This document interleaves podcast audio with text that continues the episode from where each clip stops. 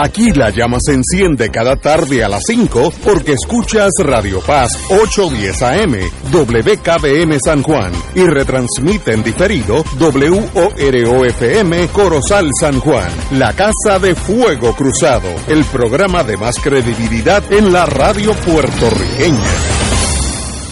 Esta emisora y sus anunciantes no se solidarizan necesariamente con las expresiones que escucharán en el siguiente programa. Son las 5 de la tarde, hora de escuchar Fuego Cruzado, el programa de más credibilidad en la radio puertorriqueña, en las voces de Ignacio Rivera y sus panelistas invitados con su discusión política dinámica e incisiva de los acontecimientos más importantes del momento.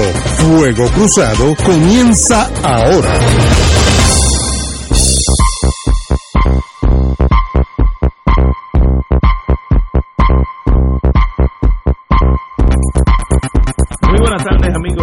Hoy es viernes, eh, qué bueno que es viernes y, y obviamente tenemos una agenda cargada porque esta semana ha pasado todo menos la revolución bolchevique del, del, del 1917, con excepción de eso, todo lo otro ha pasado, así que vamos ahorita a eso, pero lo importante, tenemos al doctor Cabanilla en la línea, tenemos a Cabanilla, muy buenas doctor.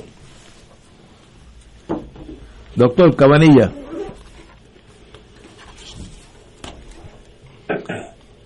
Cabanilla, ¿está en la línea? Cabanilla se debe estar dando, cuidando un paciente, pero en cuanto llame Cabanilla, vamos al aire con él.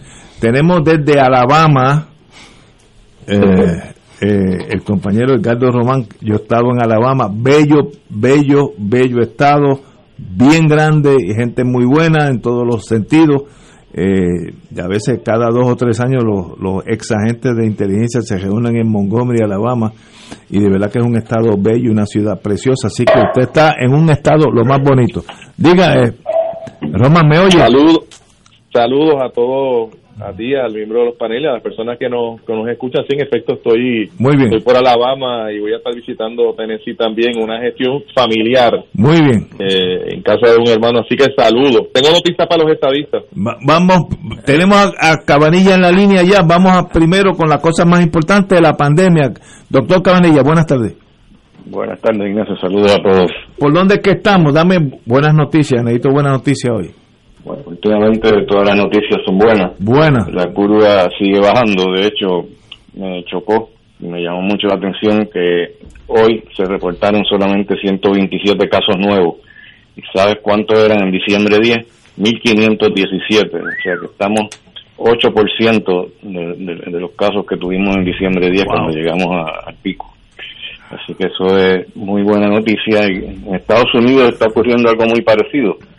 En Estados Unidos se reportaron 25 mil casos hoy y eh, el máximo de ellos eh, fue 255 mil eh, casos. Eh, así que ellos están 10% de lo que estaban anteriormente cuando llegaron al pico de 255 mil. ¿Y, y las muertes han bajado? La- las muertes Las han las bajado. muertes han bajado, sí, solamente hay seis muertes reportadas hoy, pero yo hubiese esperado que, que bajaran más. Yo creo que hay algún, algún algo que está ocurriendo con lo de los- las muertes que, que no me cuadra bien y yo creo que posiblemente lo que yo dije antes, que en medicina forense cada vez que llega un caso allí le hacen una prueba de PCR y si da positivo se lo, se lo achacan, la, achacan la muerte a- al COVID porque es que no hace sentido, porque están realmente la- los hospitales se están vaciando. Eh, cada vez hay menos pacientes. Hoy hay 27 pacientes menos que ayer. Ayer hubo 13 menos que el día anterior. El día anterior 10 menos. Las unidades de intensivo eh, básicamente están, eh, no que estén vacías, eh, pero que están vacías de pacientes de COVID. Sea, solamente tenemos 5% de las camas eh, de intensivo ocupadas por COVID y sin embargo las muertes pues han bajado pero no han bajado como uno esperaría. No mismo no, no a la misma velocidad que han bajado lo- los casos nuevos no o quizás con un poquito más de tiempo se pueda ver alguna diferencia pero hay muy pocos pacientes en ventiladores y muy pocos pacientes intensivos así que uno esperaría que murieran menos pacientes a menos que estén muriendo en la calle y puede ser que estén muriendo eh, de otras causas eh, que no tienen que ver nada con COVID y se están achacando al COVID ¿Y e, eso se debe a la vacuna, que ya tenemos un 40% vacunados?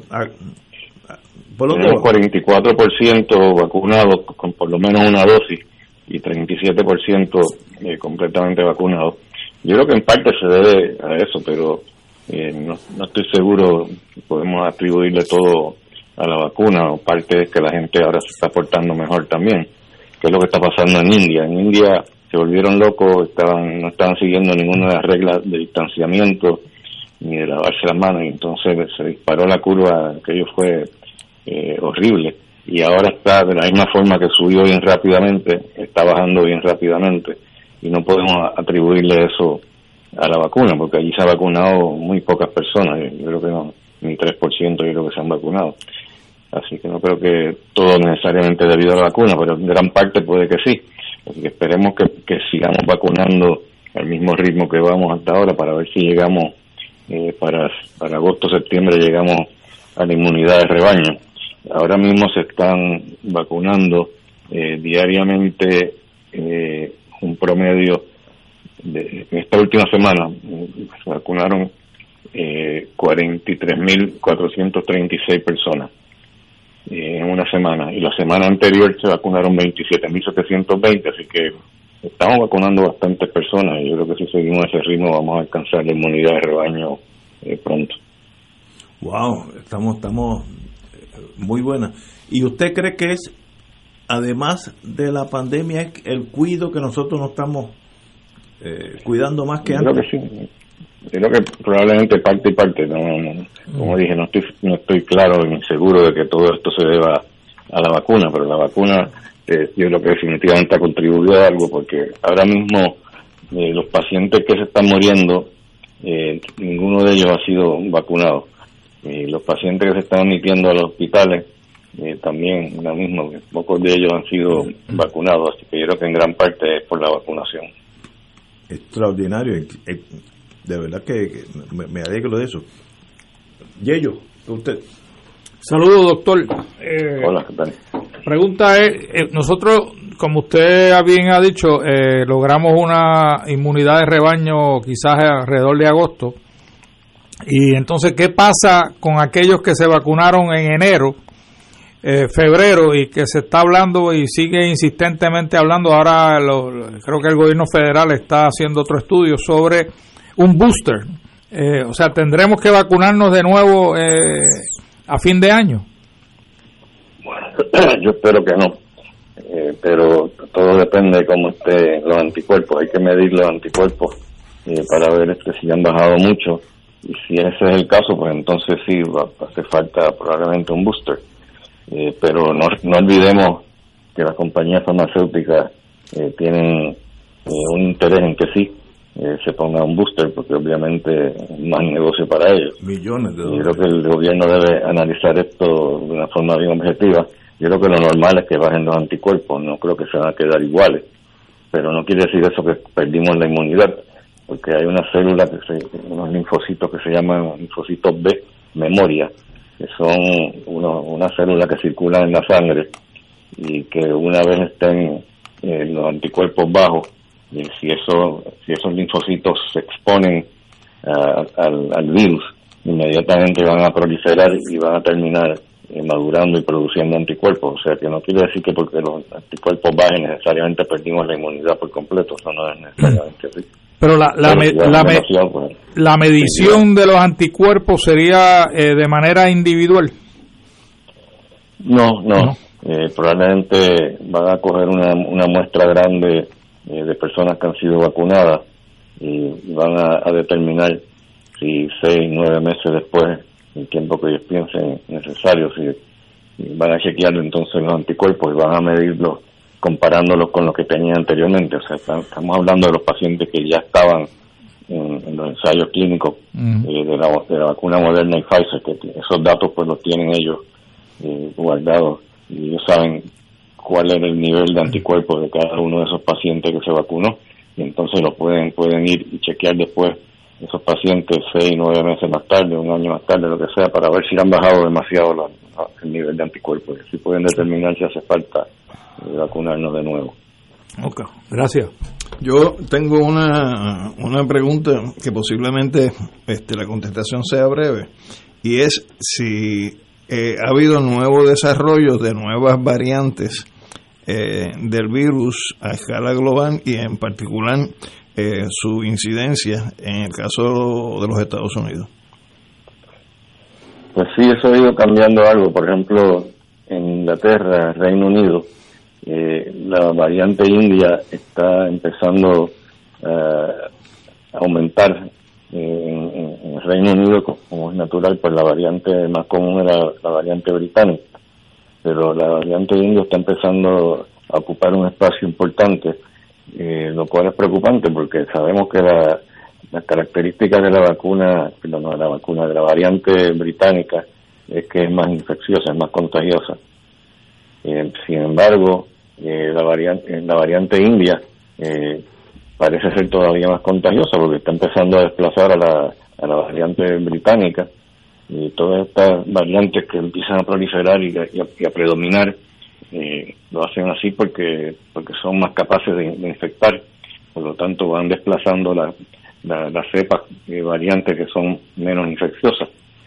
Pero la buena noticia la buena noticia es que se ha determinado que la vacuna Pfizer y probablemente la de Moderna también, porque son prácticamente iguales, eh, sabemos que son que es efectiva en contra de todas las cepas que se han probado hasta ahora. Así que, por lo menos en ese sentido, yo creo que estamos bien. Y una, una pregunta adicional, doctor, ahora que usted dice eso, ¿ya la variante de Moderna y de Pfizer se ha detenido en Puerto Rico por la Johnson Johnson o todavía siguen corriendo eh, este, estos tres tipos de vacunas eh, dependiendo quién sea el proveedor? Sí, se está usando las tres, eh, pero la Moderna y Pfizer se usan más comúnmente. la, Johnson y Johnson, pues ellos están usando mayormente en los sitios donde están vacunando, en los, por ejemplo, los centros comerciales, en las placitas, que están que estaban vacunando el otro día la Guardia Nacional en esos sitios pues está usando eh, la, vacuna Johnson y Johnson, pero en los hospitales y en la mayor parte de los sitios, incluyendo la, la farmacia, usualmente están usando la, la, vacuna de Moderna y Pfizer. Pero a, los efectos de la inmunidad, de la inmunidad es lo mismo entre las tres. Pues no, eh, realmente eh, realmente ellos tienen la vacuna Johnson y Johnson, que en, términos eh, de evitar infecciones no es tan buena como la de Moderna y Pfizer. Estamos hablando como de un 70% versus un 95% eh, de protección que tiene la de Moderna y Pfizer, ¿no? Así que no es tan buena en ese sentido, pero en términos de, evitar la, la, muerte son equivalentes porque casi 100% de los vacunados con Johnson y Johnson eh, sobreviven aunque se infecten con, el virus, no van a morir por el virus. Así que en ese sentido, pues, eh, la vacuna es buena. Pero la otra, definitivamente, la Moderna y Pfizer, si me dan a escoger, yo escojo Moderna o Pfizer. Muy bien, usted sabe de eso. Edgardo Román, desde Crimson State, allá en Alabama. South of Dixie. South of Dixie. a todos. Diga usted. Y, al, y al doctor, eh, ya que ya que trae el tema de la, de la distancia y los que eh, han viajado o los que llegan a la isla, eh, sabemos que el gobierno ya no está requiriendo que la persona haga una prueba de, de, de, COVID, sino que más bien traiga evidencia de que tiene la vacuna completa. Pero la pregunta es, ¿hay una recomendación de cuarentena aún teniendo las dos dosis de la Moderna y la Pfizer o la dosis de la Johnson Johnson una vez uno llegue a Puerto Rico, a los turistas y a los que regresamos al país? No, no, si, si viene vacunado no tiene que entrar en cuarentena. Eh, de hecho, aún si, si está vacunado y entra en contacto con alguien que, haya tenido eh, COVID, tampoco tienes que entrar en cuarentena. Es una gran ventaja, ¿no? Definitivamente. Yo no, entiendo por qué la gente no se están vacunando todavía a una velocidad más rápida. En Estados Unidos ha, bajado bastante la, tasa de vacunación. Eh, no entiendo bien por qué, Eh, Puerto Rico estamos vacunando más que allá ahora mismo, el ritmo de nosotros está mejor que el de ellos, eh, pero debiera ser todavía más. Bueno, recordemos que allá se politizó la pandemia y algunos piensan que eso es de los demócratas y otros, ¿sabes? Eh, esa locura de, de, Trump todavía permea eh, un renglón de ese partido, ¿no? Le decía que era oh, sí, bueno, chino. Hasta el punto de que ahora en Texas, el gobernador de Texas eh, ha pasado una ley que cualquier negocio o que, que, requiera que las personas para entrar allí usen mascarillas que le van a poner una multa a ese negocio. Es al revés. sí, wow. Bueno, pues doctor, como siempre, un privilegio estar con usted. El lunes estaremos con usted. Espero que las buenas noticias sigan caminando eh, por ese sendero de, erradicar esa pandemia. Muchas gracias. Siempre a fin de semana. Señores, tenemos que ir a una pausa. Regresamos desde Alabama en un caso y aquí dos de los muchachos aquí y este servidor en unos minutos. Fuego Cruzado está contigo en todo Puerto Rico. La tecnología avanzada al cuidado de su salud tiene un nombre. Advanced Imaging Interventional Center. Siempre con innovadores servicios en radiología diagnóstica y un personal certificado brindándole confiabilidad con resultados más certeros en todas sus pruebas. Ofrecemos MRI, tomografía computadorizada, angiografía digital, neuroradiología, sonografía y ahora con nuestro nuevo servicio avanzado de PET-CT para pruebas de alta eficiencia. Advanced Imaging, edificio Arturo Cadilla, Centro Médico San Pablo Bayamón, 269-2442. Regresa el maratón de Cáritas de Puerto Rico por el canal 13, el canal de la familia, sábado 12 de junio desde las 10 de la mañana. Participa de nuestro abrazo solidario en beneficio de los que lo necesitan. Sé generoso y envía tu donativo por ATH móvil. Selecciona la palabra donar y ahí aparecerá Cáritas de Puerto Rico. Recuerda, sábado 12 de junio desde las 10 de la mañana por el canal 13. Cáritas cuenta contigo porque estamos donde tú nos necesites. Amigos y amigas, les saluda el Padre Milton y quiero agradecer las ofrendas que hicieron durante el Radio Maratón de Radio Paz 2021. La providencia de Dios se ha manifestado a través de esas aportaciones. Si ya recibiste la boleta, recuerda devolverla con tu cheque o tu giro postal. Y si no pudiste llamar durante el Radio Maratón, todavía puedes aportar buscándonos en ATH Móvil en la sección de donar como Radio Paz 810. Gracias por cada dólar, por cada centavo que nos ayuda a mantener la misión de Radio Paz en el aire. Que el Señor les multiplique esas aportaciones y que siga derramando abundantes bendiciones a través de Radio Paz 810, donde ser mejor es posible. Llegó mayo, mes de la radio, medio de comunicación por excelencia, ligado a Puerto Rico por haber sido protagonistas de su historia desde los inicios. Fuimos de las primeras tres naciones mundialmente en tener estaciones radiales y la segunda en Latinoamérica. Logro extraordinario para nuestra isla. La radio, compañera constante, amiga en nuestros triunfos y desgracias, medio esencial por su inmediatez y trascendencia. La radio, siempre presente en nuestras vidas. En hora a la industria y sus componentes, porque siempre exclamemos con orgullo, somos gente de radio. ¡Felicidades!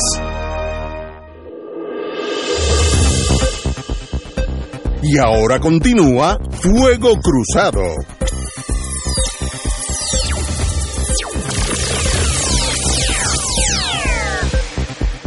Amigas, como es viene, vamos a empezar, amigas y amigos, vamos a empezar con una noticia. Mira, tienes Edgardo. Edgardo, ¿estás en la línea? Estoy en la línea, saludos. ok, pues mira, tú vas a ser el primero que vas a hablar. Hay una noticia que es tan positiva que me alegré esta mañana al leerla. Está en el vocero, no, primera hora.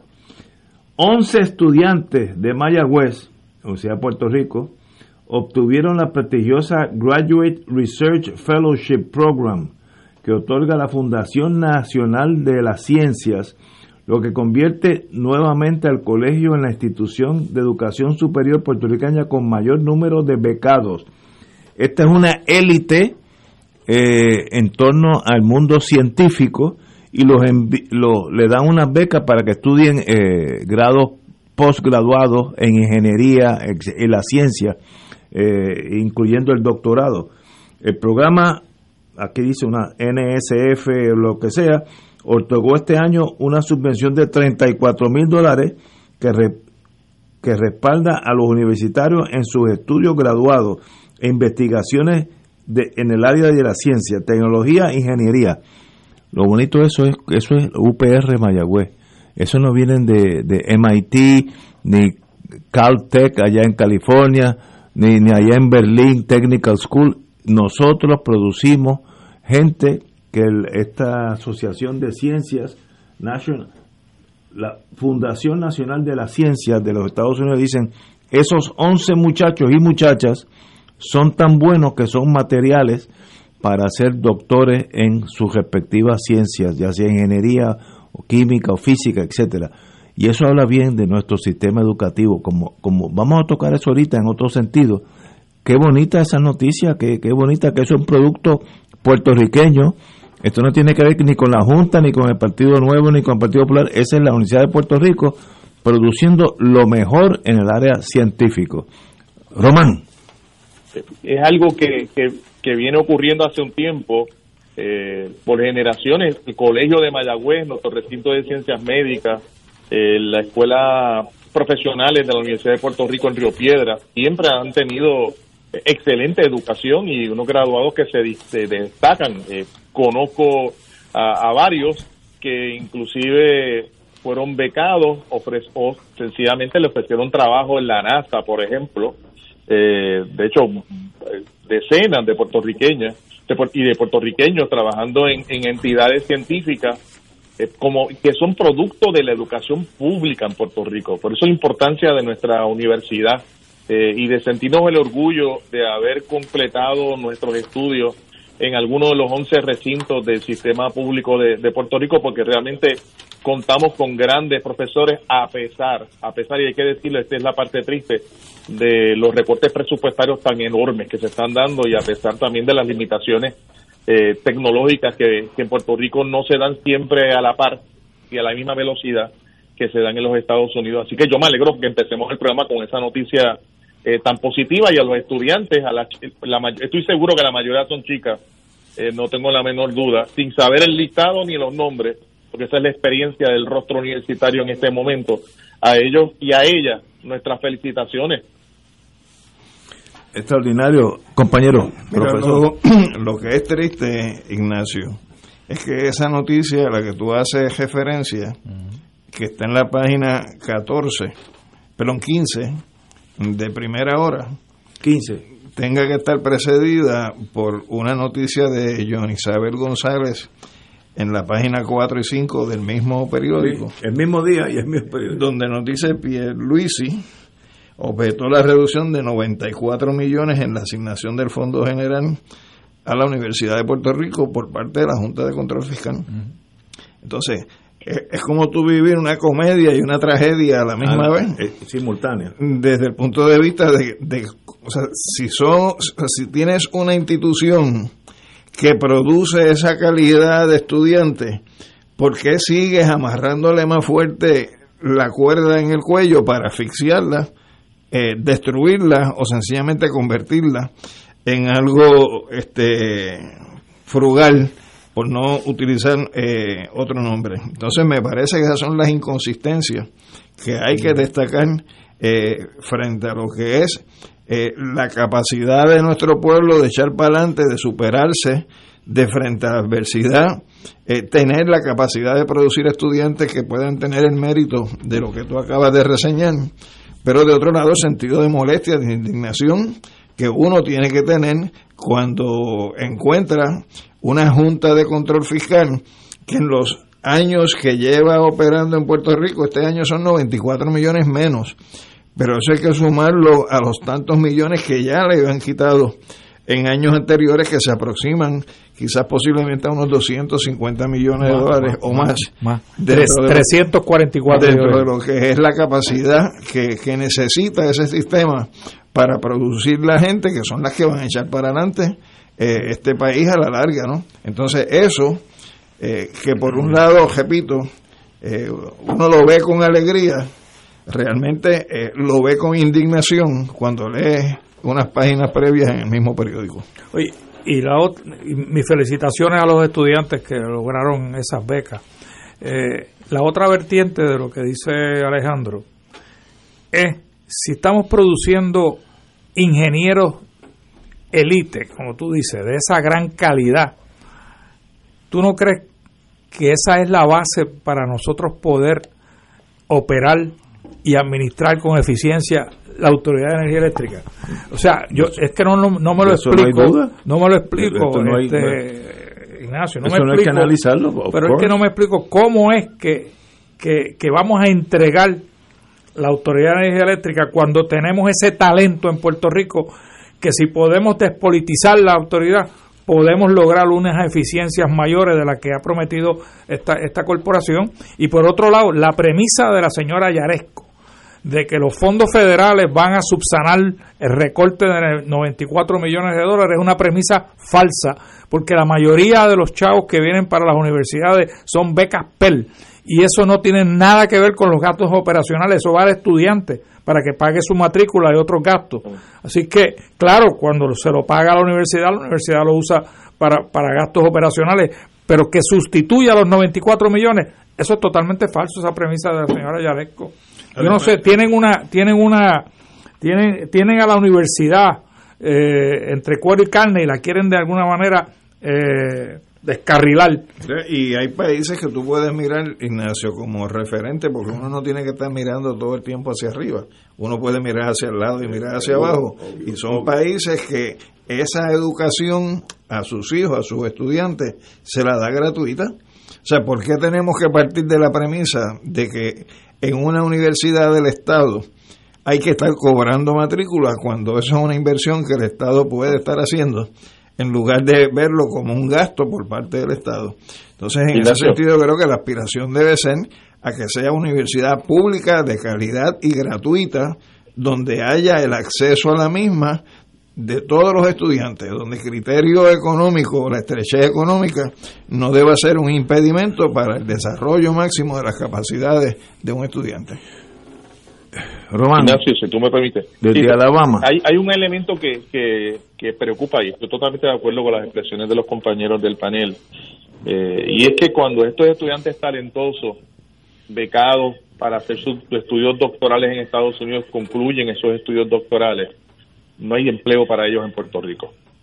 Eh, no hay empleo para ellos incluso en la misma universidad porque los recortes han significado un recorte significativo en el reclutamiento de, nuevos profesores, en el desarrollo de nuevas investigaciones, eh, centros de investigaciones, eh, y ciertamente es una gran contradicción que generemos un talento tan extraordinario, insisto, hay que felicitar a esos estudiantes y a sus profesores, porque las cosas no se dan en el, en el abstracto, pero ciertamente preocupa que la generación de este grupo de científicos eh, muchos de ellos en la edad de nuestros hijos, eh, terminen desarrollando su vida profesional y haciendo las aportaciones a la ciencia desde otros lugares, fundamentalmente de, los Estados Unidos, ¿no? por, el, por el vínculo político entre los dos países, y no desde Puerto Rico, y no, y no puedan eh, ser parte de los procesos de desarrollo de la autoridad eléctrica, por ejemplo, carreteras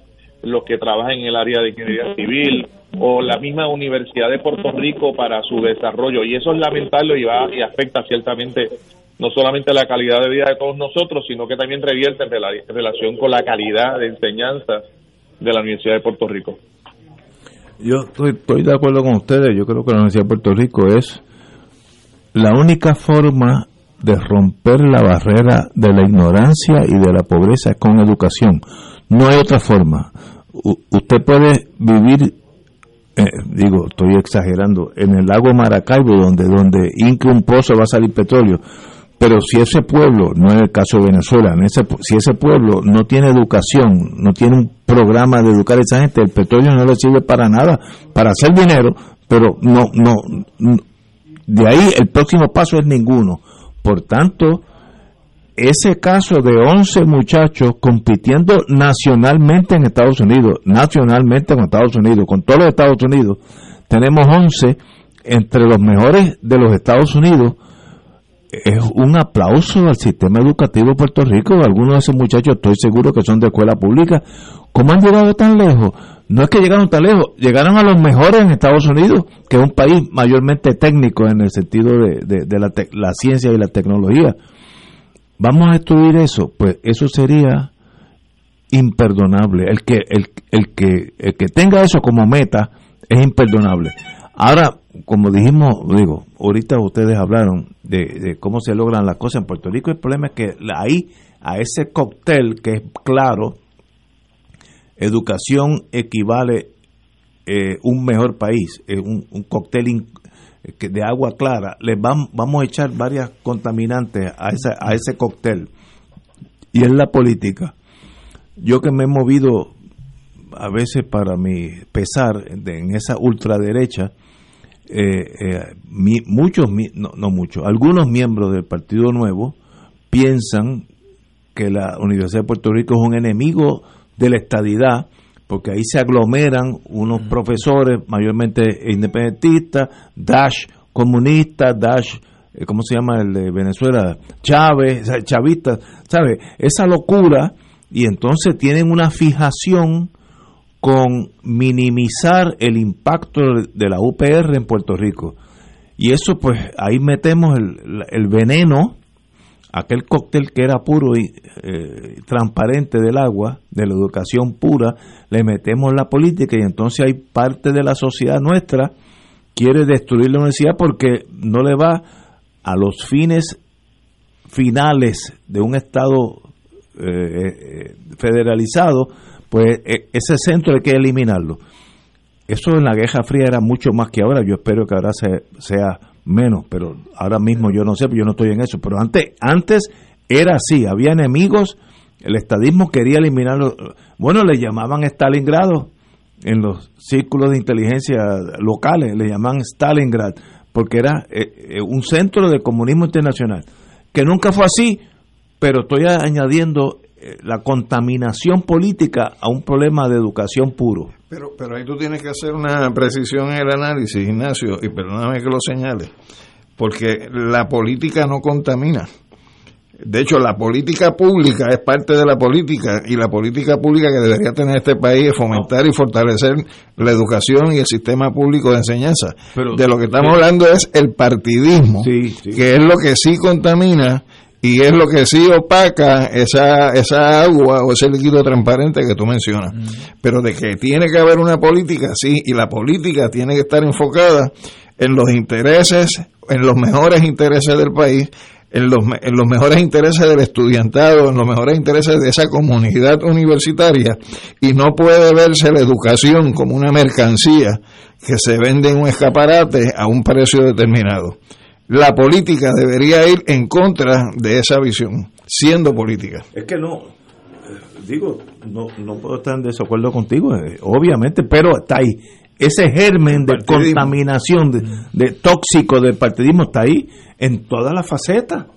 Bueno, en electricidad hay electricista, no, eléctrico. Energético, energético, energético, eh, pues, pues, pues, tú no puedes coger. La, electricidad es una, tiene voltos y amperes, no tiene más nada. No son populares ni azules ni colorados. Pero esa es una de las tragedias de este país, compañero. Mira, a, mí me, me, da mucha mucha lástima que, que la Junta de Control Fiscal no pueda entender la importancia de la Universidad de Puerto Rico eh, y lo que están haciendo con subiendo las tarifas de la matrícula es privando a miles de estudiantes puertorriqueños de poder lograr una educación. Eh, si, si yo estuviera estudiando ahora, posiblemente no podría ir a la Universidad de Puerto Rico y mi padre me dijo cuando yo estudiaba en aquella época, me decía, si no es a la Universidad de Puerto Rico, no te puedo pagar tus estudios universitarios, porque no podía pagar lo que cobraban las privadas, que en aquella época cobraban mucho menos de lo que cobran ahora. Esa es la importancia de la Universidad de Puerto Rico y me da una lástima tremenda que sean extranjeros y, porque hay un puertorriqueño, pero el puertorriqueño le votó en contra. Curiosamente también el, el que nombró Trump también le votó en contra. Pero que haya unos extranjeros tratando de minimizar eh, el rol de la Universidad de Puerto Rico en la sociedad puertorriqueña, eh, Ignacio. No, no, hay, no hay posibilidad de, de analizar eso, excepto como la noticia salió hoy y a propósito, qué bueno que salió, nosotros podemos producir primera clase en los estudios académicos a, a nivel de Estados Unidos y Dash mundial, porque es la misma cosa. Queremos disminuir eso. Román. Sí, y, yo creo que lo, que lo que están comentando es que hay que agregar un elemento adicional porque la universidad no sea un abstracto, sea en el resto del, del país, un país en crisis, un país donde la situación del empleo para la gente joven es muy es muy complicada. Y aquí viene un elemento adicional. Incrementos en la matrícula significa también incremento en los préstamos estudiantiles. Y incrementos en la matrícula también significa incrementos en la deserción universitaria, eh, la búsqueda de empleo, la, en la migración, el tener el tener jóvenes universitarios con dos trabajos para poder sostenerse. Yo no sé si, si estamos conscientes de que en algunas eh, escuelas profesionales privadas el, promedio del, de préstamo estudiantil en Puerto Rico eh, alcanza los 100 mil dólares. Yo he hablado con compañeros abogados recién graduados que terminan con deudas de sobre 100 mil dólares en un país como el nuestro. que tienen apenas 30 años y empiezas con menos 100 mil. Que, que ciertamente el, el, el atentar contra la universidad es realmente también un atentado contra gente, contra, contra personas, contra gente joven con mucho talento. Lo que estamos haciendo es obligándolo eh, a salir del país. Y seguimos promoviendo la, la migración de personas que el país preparó pero que otro país va a disfrutar del trabajo, del producto de su aportación intelectual. Yo de verdad creo que la Universidad de Puerto Rico debe ser el bastión más protegido por todos nosotros, brincando las tribus, los tutsis y los... ¿Cómo se llama nosotros? Tutsis y Sunis. No, no, son, son, los tutsis y Ay, bueno, ahorita. Estaban los pero... No, no, Tutsis y Utus. Eh, ¿Sabes? No, no, no podemos aquí estar dividiéndonos entre nosotros y, perjudicar ese bien que es la llave para un futuro Puerto Rico, sea Estado, República, lo que sea. Sin educación no hay un país. Pero me, da la impresión y me da mucho dolor ver que, que eso no es así. Esos recortes a la Universidad de Puerto Rico y nosotros también tenemos que sentarnos un día sin emociones y pensar en, en, en, frío. Puerto Rico debe o es, es aconsejable con la quiebra que tenemos tener 11 recintos universitarios sí o no yo no sé la contestación yo no soy yo no soy del mundo educativo no lo sé Ahora, yo sé que la Universidad de California, que tiene 44 millones de habitantes, el estado tiene 6 o 7 recintos. ¿Se pueden comparar uno con el otro? Tampoco lo sé. Estoy tirando las ideas al aire para, para que los compañeros respondan. Eh, ¿Se debe examinar eso? Yo no sé si se pero pero, pero, es que los referentes no son comparables. No, obviamente, obviamente, Entonces, en ese sentido, por ejemplo, eh, si tú buscas un referente más cercano a lo que es nuestra realidad, un país que lo que es 12 veces más grande que nosotros, Cuba. que Cuba, pues Cuba, eh, en cada provincia hay un sistema universitario y, y hay eh, una serie de sistemas que son lo que serían aquí las escuelas vocacionales y hay un diseño de educación y mira la calidad del estudiante cubano. Entonces, en ese sentido, el problema no se puede reducir a si son 11, si son 4 o si son 6 recintos, porque, por ejemplo, hay cada recinto puede tener una especialidad o un enfoque en particular y ojalá hubiera 20 porque eso implicaría que más personas podrían acceder a una educación universitaria eh, pública y gratuita. Y el dinero para correr ah bueno pues entonces el problema es que si hay que buscar el dinero el país tiene que construir una estructura de planificación que no existe donde una cosa vaya de la mano con la otra, pero tampoco es el decir eh, eh, que porque no está el dinero hay que eliminar los, recintos que podrían quizás ayudarnos a nosotros a superar un, un problema de, de, ingresos, ¿no?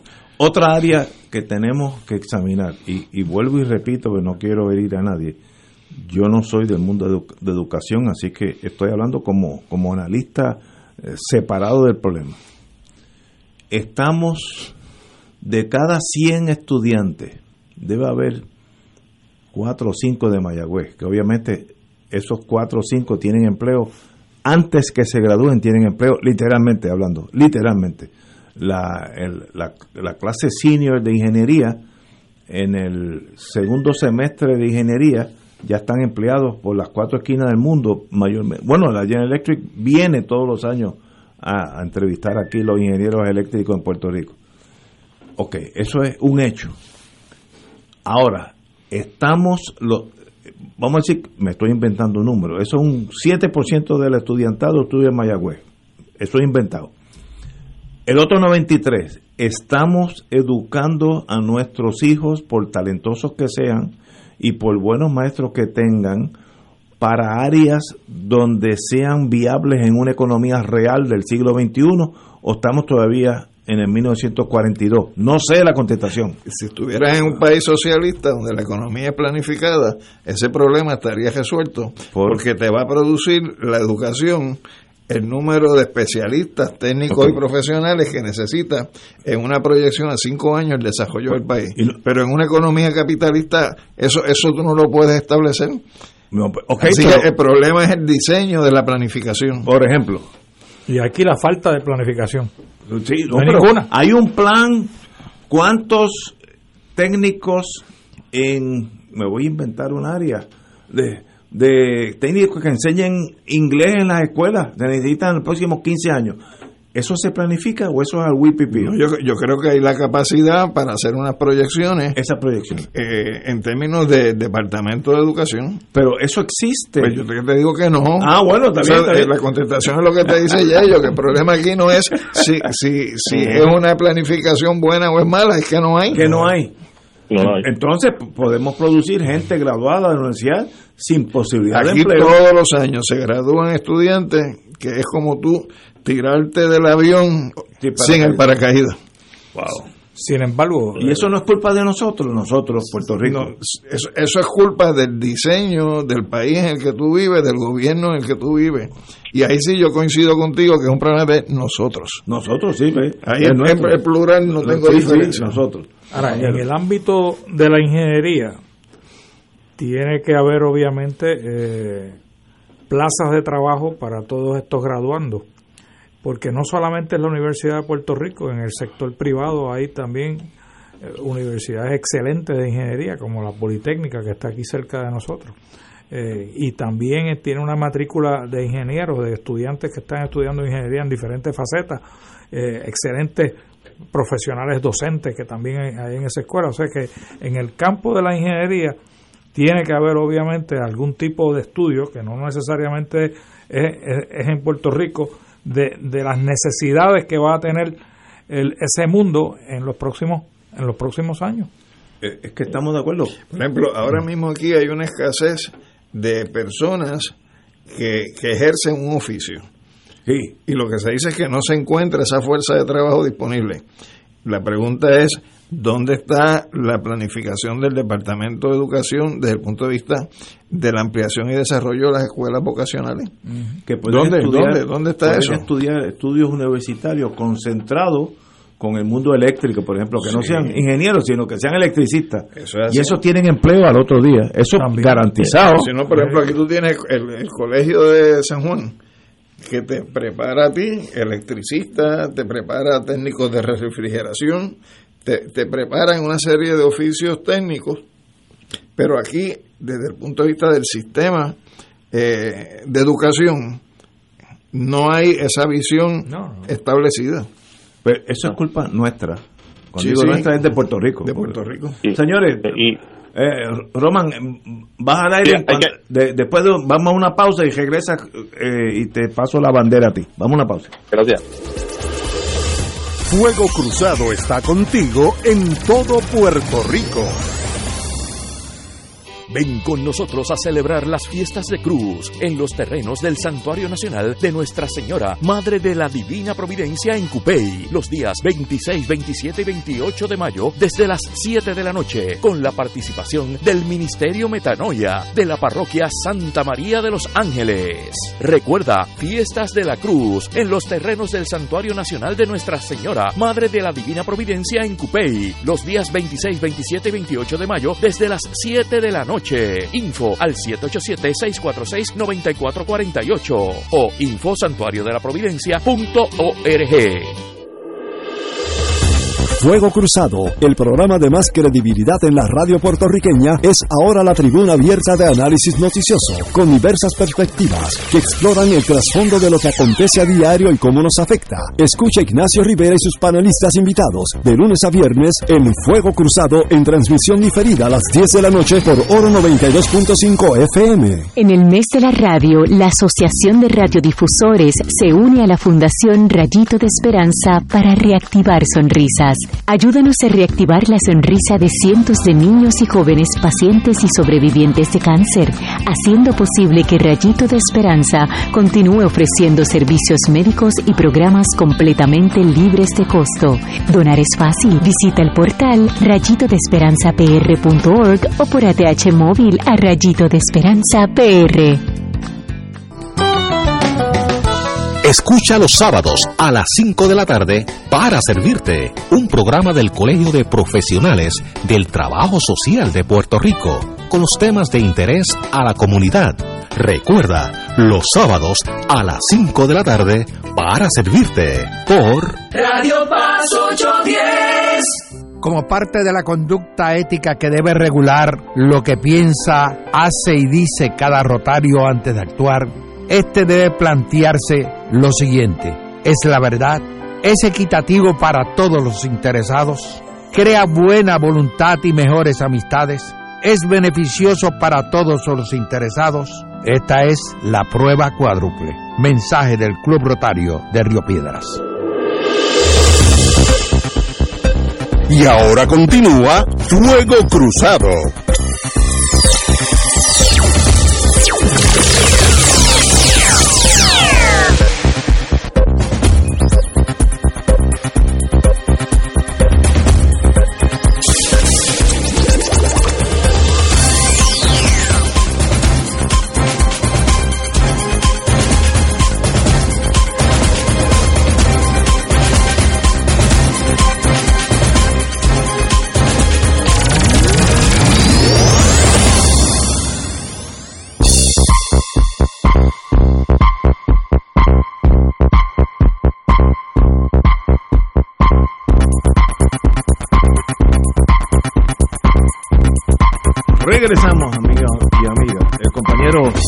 Román desde el Crimson State. Diga usted. Sí, yo creo que, que, es importante lo que ustedes están planteando, el asunto de la planificación educativa en el plano de la educación secundaria. Eh, yo me quedé pensando, y no tenemos un, un recinto número 12, que es la presidencia de la Universidad de Puerto Rico, que absorbe una cantidad extraordinaria de recursos eh, era de esperarse que en esa oficina del presidente, que no es el presidente únicamente, hay una hay unos síndicos y hay una serie de personas, era de esperarse que de ahí proviniera algún tipo de análisis estadístico y de proyecciones de las necesidades económicas del país y de cómo la Universidad de Puerto Rico se orienta en relación con eh, con ello. El, el, el hecho cierto es, por ejemplo, mencionamos hace un rato el caso de la ingeniería. La ingeniería además de Mayagüez, se, estudia en la Poli, como dijo Yello, pero también se estudia en Iturabo y en la Universidad Interamericana. Es decir, que hay varias alternativas y hay que ver qué está sucediendo con los graduandos de, de esas escuelas, eh, en este caso de ingeniería, como las de medicina, como las de economía o, y, las demás, y las demás áreas, eh, de manera tal que esos recursos que el país educa y prepara y forma terminen ofreciendo sus servicios, su conocimiento, sus destrezas, su intelecto para el bienestar de Puerto Rico. Después de todo, quisiéramos que retenerlo retener los mejores recursos en el país, no que, estemos educando para exportar ese conocimiento eh, a, otras economías que se van a ver beneficiadas de, ese asunto. Eh, a mí me parece eso muy importante. Y quería hacer un comentario adicional, no relacionado, pero con un, con un asunto que, que Ignacio menciona hace ya un rato, sobre si era o no necesario tener 11 recintos y yo sé que, que las personas que promueven la austeridad como política pública harían la misma pregunta sobre si hace falta 13 centros judiciales, si hace falta determinado número de registros de la propiedad o registros demográficos o centros sescos. Y la respuesta para ese sector que vira el gasto de gobierno como una amenaza al desarrollo económico del país va a ser siempre la misma, que no, que hay que recortar, que hay que eliminar, que hay que consolidar eh, espacios. Y la realidad es que Puerto Rico ya lleva tiempo consolidando estos espacios de servicio. Piensen en los CDT que ya no existen, eh, entre otros, la cantidad de tribunales municipales que cerraron, o de colecturías que cerraron, o de registros de la propiedad consolidados ahora en determinados lugares, y eso no ha tenido un efecto real de promover economía significativa ni tampoco desarrollo económico. El mejor ejemplo lo tenemos con el cierre de escuelas. Eh, las centenares de escuelas que están cerradas y qué consecuencias ha tenido eso para el Departamento de Educación y para el país. Yo no la, no la veo. No, es que son problemas complejos y si metes la política, pues en, esta política nuestra divisiva eh, es fatal. Por ejemplo, y, vuelvo y repito, yo quiero que, que, todo el mundo me entienda, yo no sé nada del sistema educativo. Yo fui un estudiante, un estudiante bastante bueno, fue estudiante de honor, pero no me integré al sistema educativo. Fui un estudiante, salí al otro lado con un diploma en la mano. Pues muy bien, eso no quiere decir que yo sé nada de ese sistema, no sé nada. Ahora, debemos producir más químicos o estudiantes de la ciencia, yo, yo tengo un bachillerato en química y física, eh, o debemos estudiar, concentrar más en lenguas hispánicas o estudios sociales, no sé. Mm. Mire, yo no sé la contestación, pero ese estudio hay que hacerlo. ¿Sabe? yo no sé, debemos producir más contables. Pues mire, yo, yo, yo no conozco un contable que esté desempleado. Uno. Pero si tú tienes un país donde el norte del gobierno es cómo buscar más fondos federales, cómo aumentar la dependencia, cómo seguir reduciendo pues, la pues, tasa pues, de la tasa de participación en la fuerza de trabajo, cómo mantener unos índices altos de desempleo, pues no vas a encontrar las contestaciones que estás buscando. Pero un gobierno, el gobierno que sea, azul, colorado, naranja, el, que, el color que sea, tiene que sentarse decir, como hizo Singapur hace como 25 años, ¿qué es lo que Singapur necesita de aquí a, 30 años? Vamos a empezar ahora. Y llegaron a 30 años, que es hoy, y mira qué clase de potencia, pero alguien se paró y pensó, pero, aquí nada, nada. Pero nadie dijo allí que, que, que Singapur era para los pobres, ¿verdad que no? Como que para los pobres? Pues porque aquí era, eran pobres. La, estadía es para los pobres. Ah, no, pero no, pero ¿sabes? Esas son parte de las cosas que nos confunden pues, pues, pues con banderas de diferentes colores. primero hay que, o sea, para para tú procesar el azúcar de la caña, primero tienes que cortarla. No, primero tienes que sembrarla. Por eso sembrarla y abonarla, ¿no? Pero algo, algo estábamos haciendo bien en Puerto Rico porque como ustedes han dicho en este programa, en otros, otros días anteriores, y, que yo también tenía conocimiento, antes venían de muchísimos países del mundo a ver nuestro sistema eléctrico, a ver nuestro sistema de salud, el que llamaban el sistema Albona. Eh, o sea, Puerto Rico estaba haciendo algo... ¿Ah? ¿Perdón? el sistema electoral también. Por eso, el, el Puerto Rico estaba haciendo algo bien. ¿Qué pasó? Que eso de alguna manera se interrumpió. No sé quién lo hizo, pero alguien lo interrumpió de manera abrupta porque ahora tenemos los problemas que estamos teniendo. Llegó un rey Midas que hacía las cosas al GB. pero señores, no podemos analizar, digo, es importante analizar el pasado para saber dónde estamos, pero lo más importante es proyectarnos al futuro. ¿Qué vamos a hacer los que nos quedemos en Puerto Rico?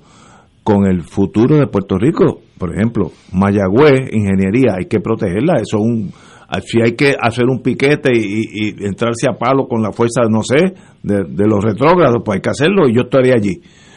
Porque es un bien que tú te das cuenta que hay que proteger. La Escuela de Medicina de nosotros, de UPR, a nivel mundial es excelente, pues hay que protegerla. Pero hay un plan.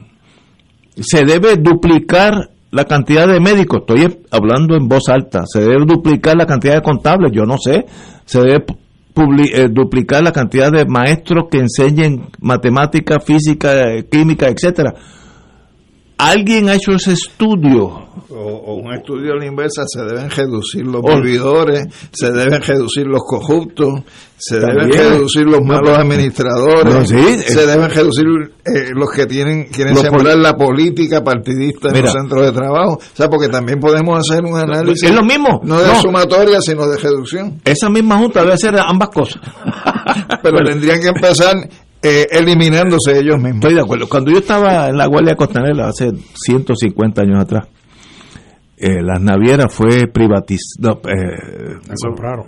la adquirida por- Nacionalizaron. nacionalizada por, por Hernández Colón, etcétera, etcétera. No, lo cual yo no tengo problema con eso, ninguno. Llegó un momento que las navieras tenía 21 vicepresidentes, 21. Ok, te voy- esto es un hecho, esto no, no es debatible. Cada vez que llega a Puerto Rico un barco con carga específica que puede explotar gas, algo que, que sea tóxico, el Coast Guard recibe ese barco a tres millas afuera, examina lo que sea, si es gas o petróleo, está seguro que no vaya a entrar a la Bahía de San Juan y volar en canto, ¿no? Y yo hacía ese trabajo en mis años mozos. Siempre, si era de la TMT, no, no, no, era Sealand, Sealand, Sealand. Siempre, no importa la hora que llegara ese barco de Sealand, estaba allí en el muelle el capitán Croco, que era un capitán retirado de la Marina Mercante norteamericana, pero que trabaja para Sealand. Ese barco podía llegar un jueves a las 3 de la mañana, un lunes a las 2 de la tarde, un, eh, el próximo viernes a las 4 de la mañana. Croco siempre estaba allí, porque era el representante de la compañía. Yo nunca vi un, un vicepresidente de las navieras en el muelle. Nunca, ni una vez. O sea, yo no te puedo decir, fulanito que pase por aquí, por el estudio, ese fue, no, no, yo nunca vi a nadie. Eran vicepresidentes 21 de escritorio. Pues tú no puedes correr un país así, por eso eso quebró, porque metían el sobrinito tuyo que corrió para alcalde de Morovi y perdió, pues lo metías allí y no sabía ni por qué un barco flota. Eh, ese es un problema que no es de Estados Unidos, no es relación con Estados es un problema nuestro, de administración de nuestro gobierno. ¿Podemos superar eso? Eh, no sé. Yo, yo pienso que sí, porque apostar a que es imposible, pues sencillamente es Eh, condenarnos, a, con- condenarnos a la nada. Entonces, me parece que, que lo que deberíamos estar es eh, identificando el problema, buscar cómo podemos tratar de superar el problema, cuál estrategia desarrollamos para que eso no ocurra, o cómo vamos a tratar de manejar eh, una situación eh, y creo que, que en eso es fundamental eh, cómo se comporta el electorado, que es el que elige a los que van a gobernar y los que van a gobernar son los que van a decidir, decidir cuál es el rumbo que el gobierno toma. Entonces yo creo que en el proceso de selección de, de nuestros gobernantes, pues que está eh, una piedra angular para poder empezar a transformar el país. que, que es el nosotros al momento de la elección podemos Sí. elegir sí, buen punto Sí, no, no, no había pensado en eso buen punto Román Ignacio, ¿y, y no te parece que existe como un antagonismo entre la partidocracia y el desarrollo económico o la buena política pública? Eh, el hecho de que gran parte de, ese, de esos empleados o una parte importante de ellas haya sido seleccionada estrictamente por su afiliación política y su Fatal. vínculo con el partido, pero lo mismo con los suplidores y con los contratistas. Eh, ¿Y qué consecuencias tendría el hecho de que tuviéramos un gobierno eficiente en donde ese elemento no estuviera presente sobre la vida eh, eh, pública, por decirlo así, de los partidos políticos? ¿Podrían recoger el dinero que recogen? ¿Pudieran conseguir los funcionarios electorales que consiguen para cada una de las elecciones?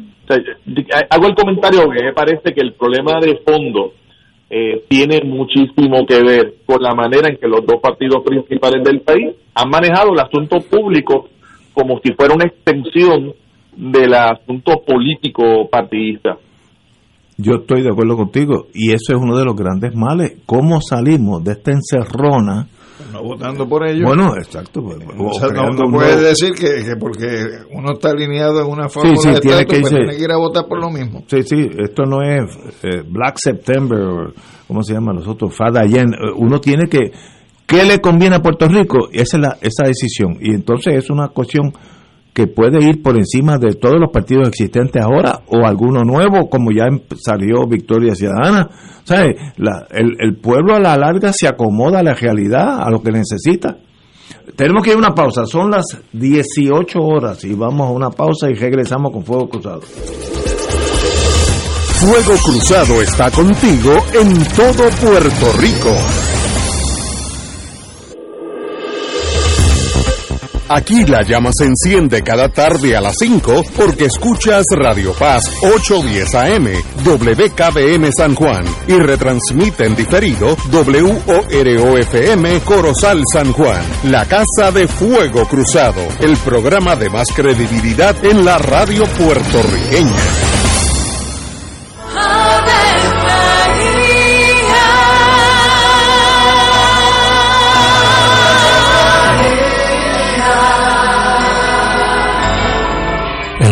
Del Señor anunció a María. Y ella concibió por obra del Espíritu Santo. Dios te salve María, llena eres de gracia, el Señor es contigo. Bendita tú eres entre todas las mujeres, y bendito es el fruto de tu vientre Jesús. Santa María, Madre de Dios, ruega por nosotros pecadores, ahora y en la hora de nuestra muerte. Amén. He aquí la esclava del Señor. Hágase en mí según tu palabra. Dios te salve María, llena eres de gracia, el Señor es contigo. Bendita tú eres entre todas las mujeres, y bendito es el fruto de tu vientre Jesús. Santa María, Madre de Dios, ruega por nosotros pecadores, ahora y en la hora de nuestra muerte. Amén. Y el Verbo se hizo carne. Y habitó entre nosotros. Dios te salve María, llena eres de gracia, el Señor es contigo.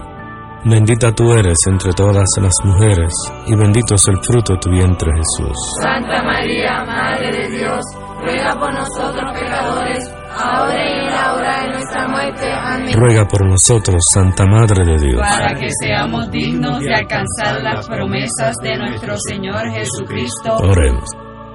Derrama, Señor, tu gracia sobre nosotros, que por el anuncio del ángel hemos conocido la encarnación de tu Hijo, para que lleguemos por su pasión y su cruz a la gloria de la resurrección, por Jesucristo nuestro Señor. Amén. Gloria al Padre, al Hijo y al Espíritu Santo. Como era en un principio, ahora y siempre, por los siglos de los siglos. Amén. El mundo convulsa, plagado de guerras, conflictos armados, protestas y crímenes raciales y violencia de género contra la mujer, mientras siguen aumentando las víctimas inocentes. En Radio Paz 810 AM llevaremos a cabo 12 horas de oración al Santísimo, pidiendo la intercesión de Dios Todopoderoso para que cese la violencia. Martes primero de junio, únete a esta jornada de 6 de la mañana a 6 de la tarde. El Santísimo estará expuesto en nuestra capilla Carlos Manuel Cecilio y concluiremos con la Santa Misa presidida por su excelencia reverendísima Monseñor Roberto Octavio González Nieves, arzobispo metropolitano de San Juan de Puerto Rico, a las 7 y 30 de la noche. 12 horas de oración al Santísimo, martes primero de junio, de 6 de la mañana a 6 de la tarde, por Radio Paz 810 AM. Auspician los misioneros de Radio Paz. Y ahora continúa Fuego Cruzado.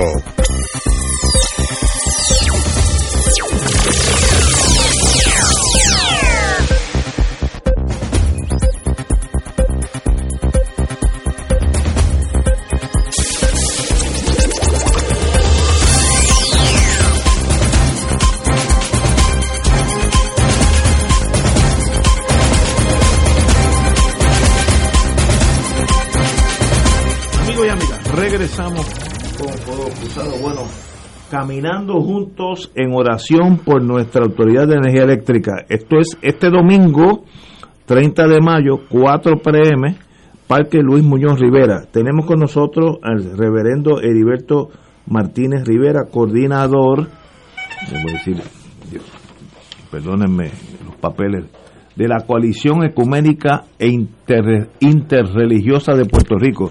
Eh, reverendo, un privilegio tenerlo aquí con nosotros. El privilegio es mío y qué honor, qué honor estar aquí con mis hermanos y mis amigos. Veo que usted es amigo íntimo Eh, de uno de los muchachos. Puedo decir que Alejandro es como hermano mayor de este servidor. Desde, desde hace 40 años. Él me dirigió y me orientó en aquellos años de mi juventud y me ayudó en muchos procesos importantes. Y, aquí al ex senador Ortiz Dalio, yo fui también capellán del Senado. ¿Ah, sí? Y él era, él era senador en aquel entonces y tuve la oportunidad de conocerlo y compartir con él en, en el hemiciclo. Bueno, háblenos de Caminando Juntos en Oración por nuestra Autoridad de Energía Eléctrica, que es este domingo a las 4 de la tarde, este domingo 30 de mayo, en el Parque Muñoz- Luis Muñoz Rivera, al lado del Caribe Hilton, allí, al, al lado de, entre el Caribe Hilton y el Partido Popular. No sé si eso es bueno decirlo. Y mirando- Frente de tu condominio. Reverendo, dígame. Bueno, ustedes se ponen de acuerdo en ¿Cuál es ese el plan? asunto. Bueno, básicamente esto surge a raíz de lo que está sucediendo en el país. Obviamente el contrato de Luma, hay una expresión pública muy levantada donde se, ha- se expresan muchas objeciones con relación a ese contrato que cada vez ha ido escalando y ha ido aumentando el nivel de tensión en el país. Y nosotros como religiosos nos catalogamos a- de la forma siguiente. Somos un puente al diálogo para poder sentarnos a la mesa. Y yo siempre insisto de fraternidad para juntos buscar una solución en beneficio del país. Una solución compartida y de consenso. La coalición ecuménica interreligiosa eh, junto a otras organizaciones religiosas. ¿Qué es la, yo que no sé mucho de ese mundo de ustedes, qué es, espérese, eh, para no meter la pata, la coalición ecuno- ecu- ecuménica Ecuménica. e interreligiosa, ¿qué es eso? Bueno, la coalición ecuménica surge básicamente en los años 2000 para el proceso de lucha eh, de Vieques para sacar la Marina de Guerra en aquel entonces. Ahí surgió la coalición ecuménica pro Vieques. Una vez concluido ese esfuerzo en el, en el 2004, se revisó lo que era la coalición ecuménica. En el 2004 se cambió la visión de la coalición ecuménica para hacer una coalición ecuménica e interreligiosa. En aquella ocasión participaron también miembros de la comunidad musulmana y miembros de la comunidad judía. Teníamos un rabino y teníamos un imán. En este momento no lo tenemos. Pero desde, eh, desde ese periodo de tiempo hemos estado siempre pendientes de los asuntos públicos y de alguna forma o manera haciendo nuestras expresiones, siempre desde la óptica de buscar espacios de diálogo y encuentro que permitan trabajar unidos por el bien del país. Y sobre todo de buscar esa eh, coyuntura que nos permitan a nosotros hacer la diferencia y reconocernos que es necesario todos participar en un proyecto de reconstrucción del país. Es un llamado al diálogo, es un llamado, como estaban diciendo ustedes, a pensar un proyecto de país, como estaba mencionando hace poco, de lo que pasó en Singapur hace no sé cuántos años atrás. ¿Ves? Tenemos que pensar, no podemos hacer esto arbitrariamente ni azarosamente, hay que construir un plan de país que todos los, los componentes de la sociedad puedan participar y juntos hacer lo que tenemos que hacer, porque se nos va la vida. Pues la coalición ecuménica, después de todo ese proceso, pues sigue interviniendo en distintas etapas. Y además de Vieques, intervenimos en los procesos de la liberación de los presos políticos de aquel entonces, ayudamos en los procesos de la universidad de los trabajadores, etcétera, etcétera. En esta ocasión logramos, ante esta situación, eh, consensuar el, el encuentro de todas las principales iglesias del país, las que pertenecen al Concilio de Iglesias de Puerto Rico, las que pertenecen a la Fraternidad Pentecostal de, de Puerto Rico, también obviamente la coalición ecuménica, que es un esfuerzo ecuménico donde está la Iglesia Católica y las iglesias protestantes históricas y también en una ocasión teníamos la comunidad judía y la comunidad musulmana. Además, este esfuerzo se añade una iglesia o un concilio de iglesias en los Estados Unidos que básicamente nos sorprende, que es la Fraternidad de Concilios y Entidades Evangélicas en Estados Unidos. Esta, esta entidad tiene más de 3.500 iglesias. La conexión se da porque el, el obispo Ángel Marcial es el presidente y él estuvo aquí en Puerto Rico en un momento eh, a la cabeza de la fraternidad pentecostal. Bueno, en ese sentido, es la primera vez que se da un junte desde la dimensión de poder levantar nuestra voz en un hecho de política pública, porque en ocasiones lo habíamos hecho, pero en otros asuntos religiosos, pero es la primera vez que se logra este encuentro y obviamente por la importancia que tiene la autoridad de energía eléctrica para el país. Aquí se nos juega la vida. Si no tenemos un servicio de electricidad eficiente y tecnológicamente al día, no hay desarrollo económico y nosotros tenemos que promover un desarrollo económico para cumplir con nuestras responsabilidades desde la deuda, desde, desde la deuda que tenemos. Y Maxime, si, si permiten ese préstamo de los 750 millones para la Autoridad de Energía Eléctrica, que la Junta de Control Fiscal lo está empujando, pues eventualmente después de tres años hay que repagar esa deuda, más repagar la deuda que tenemos con los bonistas en los acuerdos que se establezcan. Y yo me pregunto de dónde va a salir ese dinero. Ese dinero va a salir del bolsillo de los abonados de la Autoridad de Energía Eléctrica, que somos nosotros el pueblo. Que el contrato en sí mismo realmente es imposible concebirlo como un contrato responsable. Yo manejo empresas religiosas hice un poquito de administración con mucha modestia, yo jamás firmaría un contrato de esa categoría. Y si yo fuera el dueño de la Autoridad de Energía Eléctrica, sería imposible. Estoy regalando el dinero, poniendo 14 billones de dólares que van a entrar por parte de FEMA a la reconstrucción del sistema eléctrico de una empresa privada. Y yo me pregunto, Ignacio, aquí mi querido hermano Alejandro y mi, mi querido hermano Ortiz Dalío, ¿Acaso los puertorriqueños no tenemos las capacidades y competencias para responsablemente dirigir y administrar nuestra autoridad de energía eléctrica?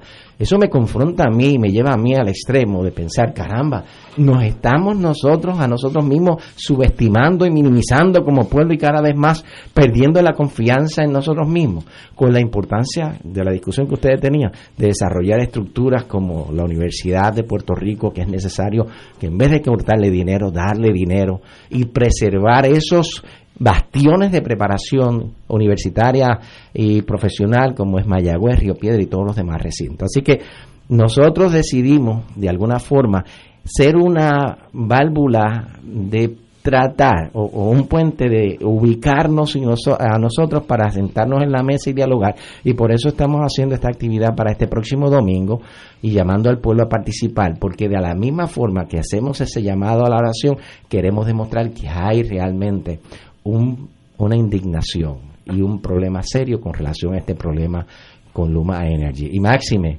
cuando miramos que la matriz de Luma Energy no tiene que ver nada con, con eh, energía renovable, todo es gas natural. Y yo me pregunto, en la política energética que se estableció aquí, que todo era movernos hacia fuentes renovables de energía. Así que nosotros hacemos esta invitación a nuestro pueblo para que se una a este esfuerzo y le digamos al señor gobernante, al querido hermano eh, gobernador de Puerto Rico, Luis eh, Pierluisi, que por favor vamos a sentarnos como país a dialogar. Eso que decía un gobernante en el pasado, el pueblo habla y yo obedezco que se haga una realidad, porque es importante en esta etapa en que se encuentra nuestro país que podamos dialogar y juntos trabajar. Nos conviene a todos. Me duele mucho decir que nuestros jóvenes se están yendo. ¿Y qué futuro tenemos de cara al futuro, de, cara a, a las próximas décadas? Si nos quedamos sin jóvenes, pues vamos a ser una sociedad de la tercera edad y yo creo que por ahí no hay mucha energía y dinamismo para poder empezar un proyecto realmente poderoso de país. Compañero. Mira, yo voy a aprovechar eh, la intervención de, de Heriberto para traer a la discusión eh, algo que yo creo que es una irresponsabilidad total de parte eh, del gobierno. La ley que habilita el que se pueda estar en estos momentos utilizando en conjunto con la ley 29, que es de las alianzas públicas-privadas, la llamada transformación del sistema eléctrico y entregándole a Luma lo que se le va a estar entregando.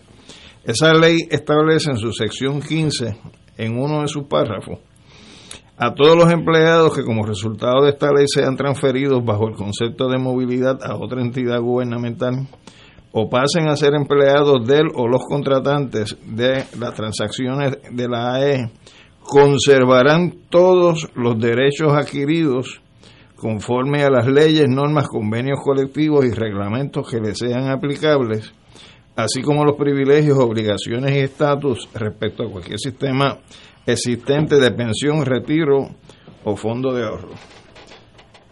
Dicho esto, miren lo que acaba. No, pero ¿qué quiere decir eso en pocas palabras? Por no entender. Que, que los trabajadores que no sean empleados por Luma. Exacto. Se quedan con los mismos derechos. y se muevan a otras entidades del gobierno, se quedan con los derechos que ya habían adquirido bajo los convenios colectivos, las normas y los reglamentos. La ley lo dice claramente. Lo dice clarito. Pues mira lo que se acaba de circular en el día de ayer por la directora de Recursos Humanos y Asuntos Laborales en la autoridad. Dice, todos los empleados de la autoridad que sean transferidos mediante el concepto de movilidad a otras entidades gubernamentales podrán utilizar el plan médico que tienen actualmente como empleados de la autoridad hasta el 30 de junio del 2021. Posterior a esa fecha, el beneficio será cancelado una vez comiencen labores en las entidades receptoras a las cuales fueron transferidos, deben solicitar el beneficio del plan médico de acuerdo a la normativa de cada entidad gubernamental. choca con la ley. Totalmente. Absolutamente. Entonces, eso yo creo que es un ejercicio de irresponsabilidad mayor, porque si tú has aprobado una ley donde estás indicando que si te mueves, te vas con todos los derechos que tú tenías, incluyendo el salario básico y lo que serían los beneficios marginales, tú no puedes condenar a esos trabajadores que no están aceptando la movilidad, sino que los estás obligando a que tengan que irse a otro sitio porque le estás cancelando lo que es su fuente de empleo, que es la Autoridad de Energía Eléctrica, a entonces lanzarlos a un lugar donde los beneficios que dice la ley que arrastran. Pero ese reglamento no puede ir por encima de la ley. Pues por supuesto que no, pero así es como se está manejando ah, esta bueno, situación. a lo loco. Y entonces te estás encontrando múltiples situaciones donde, por ejemplo, bajo esta ley, Ignacio, se establece que tiene que darse un plan que se estructura entre la oficina de administración y transformación de los recursos humanos, tiene que hacer un estudio para identificar las plazas compatibles con la preparación de los empleados de la autoridad o en su defecto establecer planes de readiestramiento. Y tú te tropiezas, por ejemplo, celadores de línea que ahora los tienen de camilleros para llevar enfermos en el carrito para sacarlo del hospital. Te- ¿ah?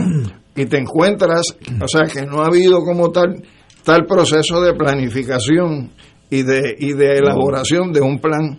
Entonces, este dentro de la cultura de que aquí no hay un plan para nada, pues se está implantando un proceso de movilidad que realmente es en detrimento de esos trabajadores a pesar de que hay una ley que, le, que les cubre y les, les abriga. Y no será un plan, ahora estoy yo como mi querido hermano Juan Manuel García Pasaracua, no será un plan para forzar a esa gente a irse a Luma. Yo creo que sí, que eso es parte del problema, pero el problema adicional es que si te vas a Luma, primero entras, según la propia documentación de Luma, con un contrato probatorio de 15 meses, cuando la ley 180 lo que te dice es que el contrato probatorio de un empleado nuevo es 9 meses, salvo que seas exento, que es 12 meses. El de Luma es 15. Es decir, que se va fuera de lo que establece Por la ley. Por ley. La ley de Luma dice que son 15 La- meses. las normas de Luma No, dicen las 15. normas no, pero eso no es la Porque- ley. Por eso la ley lo que habla, la ley 4, Sí, para sí. empleado de nuevo reclutamiento es 9 meses y si Y eres exento, es decir, ejecutivo administrador o profesional, 12 meses. Pero, Pero además, entras con Luma como empleado nuevo, por lo tanto, dentro de ese periodo Cero. probatorio El te votan en cualquier momento, el- se el- va sin ningún derecho. El seniority es cero. Y, y hay otra situación que salió en los medios donde hay funcionarios electos que los han que eran tenían una licencia sin sueldo de la Autoridad de Energía Eléctrica y ahora los están forzando en su nuevo empleo, supuestamente nuevo empleo en comillas, porque si, si, si eres alcalde, eres alcalde, ese es tu empleo. Pero tienes que ir a la agencia a pedir de nuevo la licencia sin sueldo, pero que, eso es una ridiculez, Ignacio. O sea, que ese alcalde que no- no- tiene que coger ahora días libres de su de su de su de su trabajo permanente que es ser alcalde a ir a ese, reportarse a esa No, nueva no, agencia no, no, no, locura. a, a buscar una licencia de- sin sueldo que ya tenía la autoridad Porque lo que, lo que están buscando es que se vaya, que renuncie. Eso es lo que quieren. la, la, la, la garantía de Luma no es garantía. No es garantía. Porque tú entras como empleado nuevo. Y la garantía que te da la ley al tú decidir no irte con Luma, que es que preserva los beneficios y el salario base, pues el resultado neto es que lo que la ley te da con una mano te lo están quitando con la otra a través de la movilidad. pasó con la ley 7 también Compañero Roman, allá en Alabama. Sí, a- hay que agregar el elemento, el, noticia que vimos en el periódico, eh, de que el secretario de Justicia está señalando que tiene 10 millones menos en su presupuesto y con esa cantidad menor tiene que acoger a estos empleados que se han transferido a este departamento. Esa realidad se, se repite en las diversas agencias y entidades gubernamentales en donde se han colocado a los empleados de la de la de la autoridad de energía eléctrica.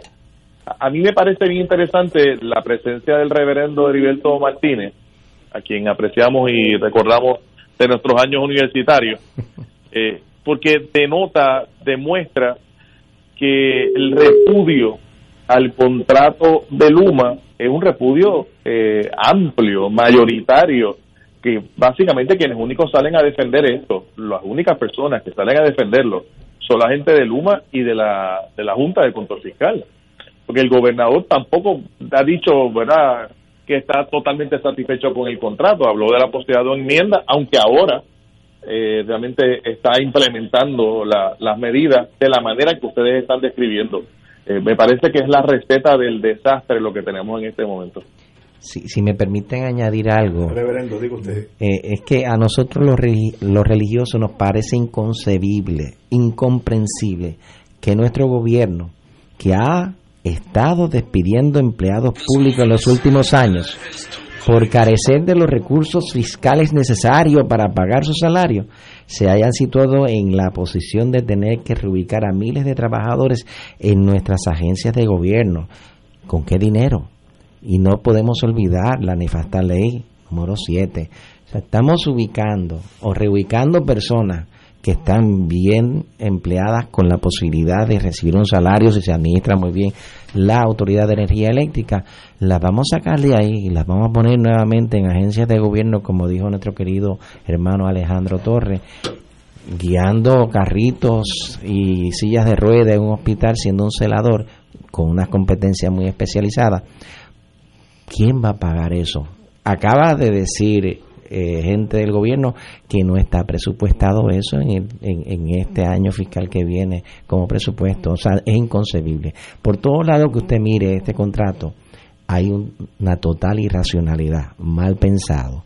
Y obviamente esa experiencia mal pensada e irracional nos va a llevar al barranco y al precipicio. Y en este momento nosotros como país no nos debemos correr ese riesgo. ¿Y, y ha habido alguna respuesta, alguna reacción de fortaleza a la carta y a la, y a la acción que ustedes están tomando?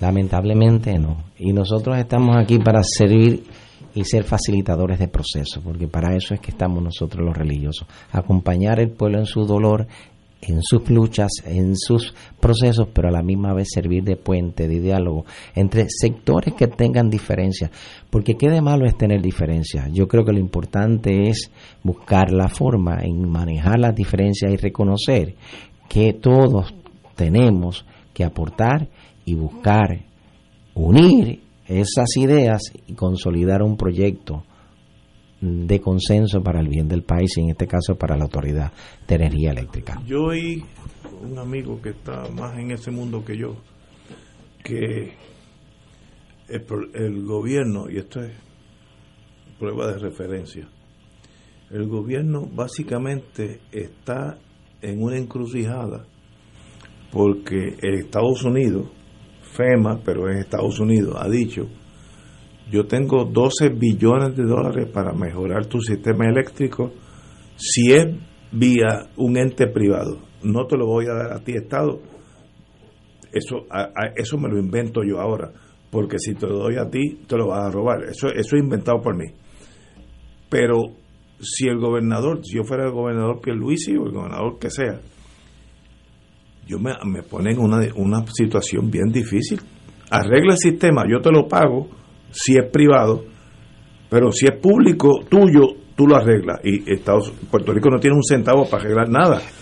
Yo no sé si eso es correcto. Estoy diciendo lo que he oído de gente que No, más yo- o menos yo sabe lo, algo. Yo lo he escuchado también. Lo que pasa es que quien se jugó los clavos en la autoridad no fueron los empleados. No, fueron los que administraban la autoridad. Sí, no, no, y entonces, si el problema, ahora- el problema es que hay que sacar a los que son amigos de los ajenos, pues sácalo y pon el cuerpo del grupo de Luma a administrar la autoridad a ver si no se llevan también algo, pero por lo menos ponlo a administrar, pero, pero deja a los empleados y mantén la propiedad como un bien público. Esa es una opción, fíjate. no, no había oído, esa es una buena opción. Ignacio, lo que tú dijiste eh, quizás sea cierto. El, único problema que yo hay. Lo he oído, yo no. Por eso, pero es, posible que sea cierto. Lo he oído. Pero el único problema que hay es que FEMA, que es el que va a proveer todo ese dinero, no se lo puede dar a una entidad privada. Y por eso es que permanece un ente público. ¿Ah? Así que es toda una falacia. Sí, pero como dijo Trump, y eso sí yo lo vi, y está citando a Trump. No, no, yo cito a Trump porque me dolió tanto que nunca se me diera. Preocupa eso. Ese señor dijo en prime time television, al, oyéndolo los 360 millones de, norteamericanos, dijo, bajo la bandera americana, el lugar más corrupto bajo la bandera americana es Puerto Rico. Eso lo dijo él, yo lo vi. Nunca se me olvidará. Si tú partes de esa premisa, le está, está bien lejos. No, no, olvídate de eso, muchachos, porque este, es más milagro que no somos independientes. Pues, pero él lo dijo, por otras palabras. Si tú partes de esa premisa, entonces FEMA va a decir, espérate, espérate, espérate. Yo tengo instrucciones del presidente, o lo que era el presidente. Hay que tener mucho cuidado porque esos muchachos van a darle un montón de contratos a mis queridos hermanos, ¿cómo se llama? Hermanos queridos. Eh, hermanos del alma pero, Pero vuelvo y te digo, Entonces, si, el problema es la gerencia, es la gerencia, que es la que da los contratos, pues que Luma, de la gerencia. que Luma ejerce la gerencia, pero no me votes a los empleados y no me eliminen la propiedad pública, que es la autoridad. Eso es una opción que yo no había oído en todas estas semanas de, batallas uno contra otro, que es hasta lógica, ¿no? no sí, y es la sin dolor, no no hay sangre corriendo. La, enfermedad no está en la sábana, está en el paciente. Si el paciente es la gerencia, pues y bueno, y, ese muñeco que me sugiere no, está bueno, está bueno. está bueno, pero tampoco funcionó en la autoridad de, en la autoridad de acueductos con Ondeo. Eso fue lo que hizo Ondeo. O sea, en aquella época le dimos la pero, pero le dimos la administración y nos quedamos con la pero, pública. Pero cuando fracasó la administración teníamos la autoridad y teníamos la fuerza de correcto, trabajo. Aquí el problema es que te estás tirando, te estás tirando una vez más del avión sin tener paracaídas. One way. Eh, vamos a una pausa y regresamos con el compañero allá que en Alabama, de Crimson State, tienen buen equipo de fútbol. Vamos a una pausa y regresamos con Fuego Cruzado. Fuego Cruzado está contigo en todo Puerto Rico. La Coalición Ecuménica e Interreligiosa de Puerto Rico invita a nuestro pueblo a participar del evento Caminando Juntos en Oración por nuestra Autoridad de Energía Eléctrica este domingo 30 de mayo a las 4 de la tarde en el Parque Luis Muñoz Rivera en San Juan. Ven y juntos caminemos en oración por una solución de consenso a favor de un sistema eléctrico eficiente por el bien de nuestro pueblo y futuras generaciones. Ven este domingo a las 4 de la tarde en el Parque Luis Muñoz Rivera. Te esperamos. Fuego Cruzado, el programa de más credibilidad en la radio puertorriqueña, es ahora la tribuna abierta de análisis noticioso, con diversas perspectivas que exploran el trasfondo de lo que acontece a diario y cómo nos afecta. Escucha Ignacio Rivera y sus panelistas invitados de lunes a viernes en Fuego Cruzado en transmisión diferida a las 10 de la noche por Oro 92.5 FM. Fanático del deporte, la mejor información y el mejor análisis lo escuchas los sábados a las 2 de la tarde por Impacto Deportivo con Javier Sabat y el más completo elenco en deportes por Radio Paz 810 AM y en las redes sociales Facebook Impacto Deportivo Radio PR Twitter e Instagram Impacto underscore Deport juntos impactando el deporte nacional. Miércoles de Infoempresas a las 4 de la tarde. Con entrevistas e información con nuestros emprendedores y empresarios. No te lo puedes perder. Miércoles a las 4 de la tarde. Por aquí, por Radio Paz 810 AM y Radio Paz 810.com. Los espero. A mí me gusta mi pueblo. A mí me gusta mi gente.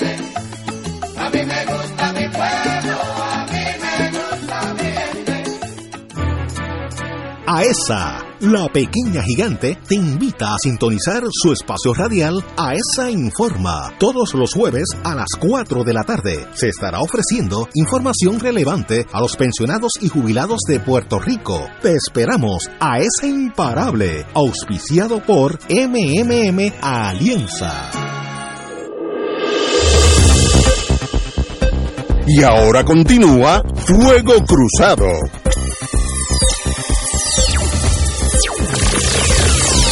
Compañero Román, usted desde allá, across the seas, usted tiene la palabra. Sí, a mí me, me parece interesante las palabras que trajiste de el innombrable Trump eh, sobre la corrupción en Puerto Rico, como si fuera algo muy distinto a lo que ocurre en otros lugares. Mira, aquí donde yo estoy, hace una semana, el gobernador, el ex gobernador Don, Don Siegelman, salió de la prisión, dos seis años cumpliendo prisión Buen por muchacho. soborno y obstrucción a la justicia. Y ya este estado de Alabama ha tenido dos gobernadores presos por lo mismo, ¿no? Por el asunto de la, de la, de la corrupción. Eh, La, la corrupción no es un asunto estrictamente de Puerto Rico y con ello no estoy negando que tenemos un problema de, de- de corrupción, eh, porque ciertamente ahí están los datos objetivos. Es que en Estados Unidos hay un problema grave de este, de este asunto eh, y que lo que dice Donald Trump de, del- que Puerto Rico tiene un problema de corrupción eh, hace una abstracción gigantesca, olímpica, de lo que ocurre en otras jurisdicciones en Estados Unidos. Incluso sobre el mismo hay varias investigaciones criminales corriendo en el estado de Nueva York, en la, en la Florida, en el plano federal. O sea, la realidad es que no, no es la mejor voz para hablar del, del, del tema. Pero me parece que lo importante en última instancia es que la propuesta de privatización del servicio eléctrico, más que responder a la situación de los salarios, digamos, de los empleados de la autoridad o responder a la cantidad de empleados que había allí, es una respuesta de búsqueda de riqueza extraordinaria para el sector privado. Y ahora mismo se enfrenta a la gran contradicción, y ya yo lo ha traído, eh, los fondos de FEMA no se le dan a empresas privadas, se le da a una entidad gubernamental. Eh, por tanto, vamos a mantener una autoridad de energía eléctrica que va a ser algo así como el pordiosero público del país, pidiendo fondos públicos para entregárselos a una entidad privada que se va a enriquecer a, a costa de esos fondos públicos. ¿Tú te crees que eso no se va a conocer en los Estados Unidos? ¿Tú crees que eso no va a ser motivo de discusión en los Estados Unidos? Yo creo que sí, y yo creo que desacredita lo que es el, el elemento de la administración, de la sana administración pública para nosotros en Puerto Rico. Yo, yo quisiera Reverendo, hacer, yo quisiera hacer una pregunta que me llegó un mensaje de texto que Luis Santini Gaudier escribe que 22 vicepresidentes de Luma cobrarán 676 mil dólares anuales en este contrato. Cada Sí, uno de ellos. Seis, sí, 22 vicepresidentes. Igual que la naviera. Y, y mi- mira, míralo ahí. Y no para ver un 23 y meterme a mí ahí esquineado. Y yo me pregunto que si nosotros realmente estamos 23, preocupados. Con, la, Ya- con Yaresco son 23. Sí. Yo me pregunto si nosotros realmente estamos preocupados por la crisis económica y sobre todo la ausencia de dinero en la Autoridad de Energía Eléctrica, etcétera, etcétera, por la mala administración. ¿Cómo es posible que vamos a estar pagando una nómina tan alta a personas? Yo me quedo sin palabras. Me gustaría su reacción, No, no. ¿verdad que no? Yo no tengo palabras tampoco, para mí eso es inconcebible. eh, que Raya en lo increíble. No, no, no sé. Eh, Es un saqueo jurídico aceptado jurídicamente. No, no, no tengo otra cosa que hacer, compañero. Un tumbe. Un, un tumbe. La tumbología también viene de, de- de Norteamérica, tampoco somos nosotros nada más. Yo, yo, yo no sé si, si estoy pensando fuera de la, como dice, out of the box, pero yo veo hace tiempito, eh, esto empezó bajo Fortuño, eh, a mi juicio, veo un diseño de parte del PNP de americanizar a Puerto Rico. Y esto es parte de ese diseño, americanizar la Autoridad de Energía Eléctrica, que, que si funciona un poquito bien, harán lo mismo con las otras entidades públicas eh, la autoridad de acueducto seguirá, eh, fondo del seguro, etcétera, etcétera. Y, la ley 22 es parte también de ese diseño. Tú dijiste ahorita, eh, fuera del aire, Ignacio, que tú sabes de personas que están comprando muchos inmuebles en Puerto Rico. sí, correcto. conozco un señor. De lo que llaman ley 22, y yo conozco otros también. Y eso es parte de la americanización eh, de, Puerto Rico y el desplazamiento de la población puertorriqueña que no puede obviamente vivir en esas condiciones, eh, porque por un lado la Yaresco en los planes fiscales te están subiendo la luz, eh, te están subiendo el agua, te están subiendo los peajes, y entonces tú te tienes que preguntar, hay 300 mil puertorriqueños que cobran 7.25 la hora, y podrán pagar esos peajes, y podrán pagar esa agua, y esas alzas en los, o sea, solamente hay unas personas que pueden asumir esos incrementos en los costos de la vida del puertorriqueño y no son necesariamente todos los puertorriqueños. Wow. A esos chavitos, oye, yo, vamos a añadirle como si fuera parte del frosting en el bizcocho lo que nos van a costar los legisladores, congresistas y senadores recientemente electos para ir a empujar la estadidad donde si se van a ganar 120 mil pesos, los que se van a ir a Washington eh, y los que no, pues son 80 mil más 40 mil gastos de viaje, que siguen siendo lo mismo. Pues cuando tú multiplicas 6 personas por 46 meses, ¿tú sabes cuánto vamos a pagar nosotros al final del camino? 33 millones 120 mil dólares. Y eso sale del bolsillo tuyo, del bolsillo mío, del bolsillo del reverendo también y desde ellos. Y 33.1 millones de dólares para cabildear por la estadidad. Y con eso construyendo una realidad que no existe. ¿Cuál es la realidad que están construyendo? De que Puerto Rico quiere ser Estado. Esa es la realidad que están construyendo con estos plebiscitos que hemos tenido, donde solamente una opción participa pues eso es construyendo, obviamente, una realidad que no existe. Eh, inclusive hoy Biden, en el presupuesto que sometió al Congreso de los Estados Unidos, trata a Puerto Rico como Estado en, unos, en, unos programas que yo creo que son obviamente eh, importantes, ¿no? Pero eso es parte de ese, de ese diseño, ¿no? Eh, ¿Quién ha estado empujando por eso por años? Tanto el PNP como el Partido Popular también, ¿no? Este, Así que eso es una preocupación que yo tengo hace, hace, unos, hace un tiempito atrás, porque nos están desplazando de la misma manera que desplazaron a los negros del Distrito de Colombia, a los pobres negros de allí, los están desplazando. Antes era el 85-90% del Distrito de Colombia era negro, ahora queda como un 40%, y, sí, y, el 40%, eh, porque todos los, todos los negros no son pobres, el 40% es la clase privilegiada negra, eh, que también la hay. Así que, eh, y, y aquí tú sabes, este, este eh, eh, Puerto Rico es en el Caribe es el sitio donde ellos vienen. Mira, cuando yo trabajaba en un grupo de cabildeo, eh, el grupo de cabildeo más, más importante independiente de Washington, y yo era el token latino, porque pero no era token latino porque era latino, era porque traía negocio. Este, cuando venían a Puerto Rico me decían, vamos para nuestra isla. O sea, en el sentido no es que nosotros nacimos allí, es que es nuestra, o sea, es, de, los americanos. Eh, y así es que se sienten con relación a Puerto Rico. De, hecho, Alviso hace tiempo dijo que a los Estados Unidos lo que le interesaba era las jaulas, no los pájaros. Así es, así es. Bueno, por ahí tenemos una crisis que se avecina, que es Luma, eh, que sencillamente el agua y la electricidad, sin una sociedad sin esos dos factores, pues es casi inexistente.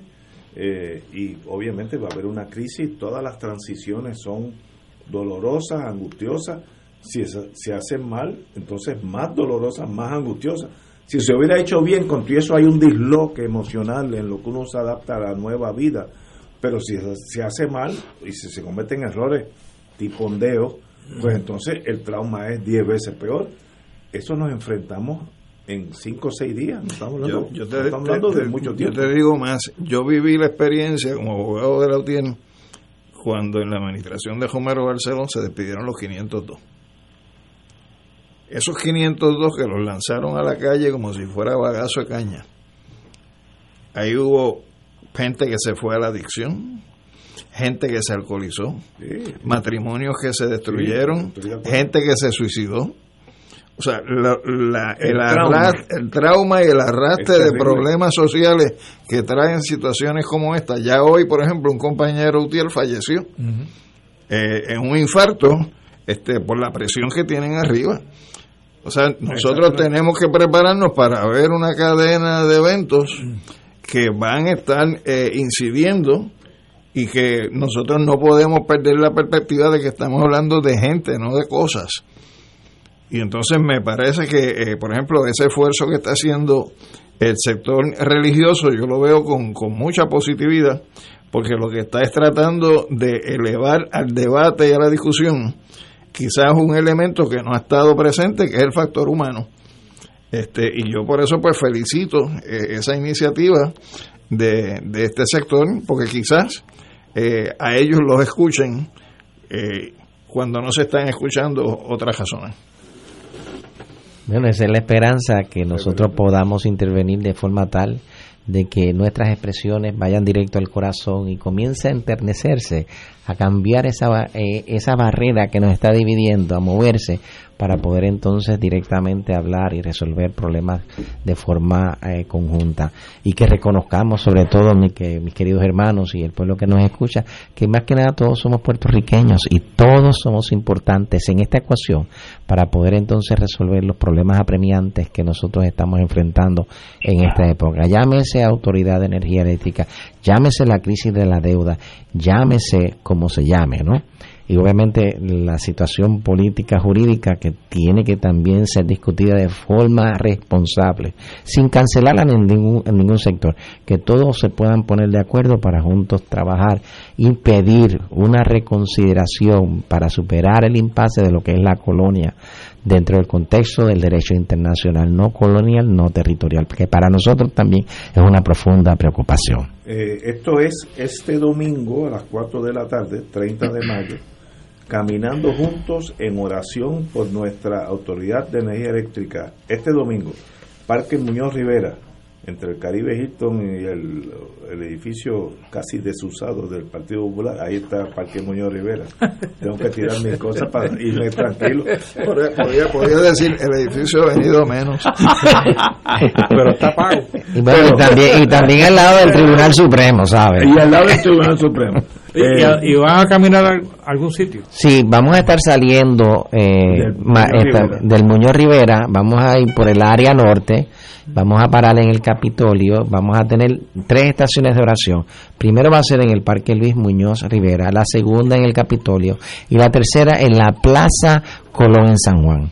Obviamente estamos pidiendo a todos los participantes que, que seamos bien estrictos en el cumplimiento con el protocolo del COVID, mascarillas, distanciamiento, eh, distanciamiento social y también el hand sanitizer. Por eso tiene que ser una experiencia muy organizada y muy ágil para que nos vayamos moviendo para poder entonces cumplir a cabalidad con lo que tenemos nosotros en nuestra agenda, que nos unamos, que oremos y pidamos a Dios y a la misma vez hacer un llamado al diálogo. Aquellos que tienen la responsabilidad de tomar las decisiones importantes, que no sean ellos, sino que también todo el pueblo pueda participar, sobre todo los que tienen las competencias y son parte esencial en este proceso de reconstruir nuestra autoridad de energía eléctrica.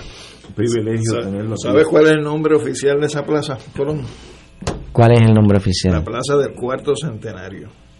Del Por eso es que hay una que es la plaza del quinto centenario, que es donde está el tótem, porque esa plaza se inauguró cuando se cumplieron los 400 años del llamado descubrimiento de Puerto Rico. que lo conocemos Por eso, como Plaza Colón, pero es Plaza plaza Colón. del cuarto centenario. Reverendo Heriberto Martínez Rivera. Este domingo a las 4 todos los senderos apuntan hacia el Parque Muñoz Rivera para de ahí eh, caminar juntos en oración por nuestra Autoridad de Energía Eléctrica. Un privilegio tenerlo aquí. Tenemos que ir a una pausa, pero quédese con nosotros. Muchas gracias, Bienvenido. muchas gracias. No, yo salgo, que Dios me lo bendiga y gracias Ignacio por este privilegio. Privilegio. Alejandro, Vamos a igual una pausa y regresamos con Fuego Cruzado. Fuego Cruzado está contigo en todo Puerto Rico.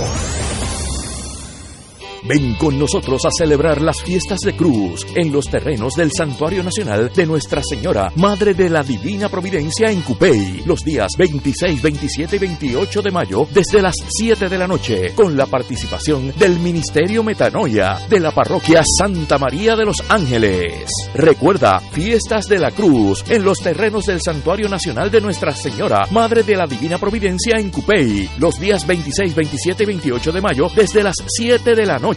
Info al 787-646-9448 o info santuario de la providencia.org. Radio Paz te ofrece el mejor motivo para levantarte temprano y disfrutar el comienzo de un nuevo día de lunes a viernes con Enrique Liboy y Radio Paz en la mañana. La dosis perfecta de noticias, deportes y éxitos musicales de todos los tiempos, humor y curiosidades, calendario de actividades y tus peticiones musicales por el 787-300-4982. Conéctate con el 810 AM de lunes a viernes con Enrique Liboy y Radio Paz en la mañana. La Coalición Ecuménica Interreligiosa de Puerto Rico invita a nuestro pueblo a participar del evento Caminando Juntos en Oración por nuestra Autoridad de Energía Eléctrica este domingo 30 de mayo a las 4 de la tarde en el Parque Luis Muñoz Rivera en San Juan. Ven y juntos caminemos en oración por una solución de consenso a favor de un sistema eléctrico eficiente por el bien de nuestro pueblo y futuras generaciones. Ven este domingo a las 4 de la tarde en el Parque Luis Muñoz Rivera. Te esperamos.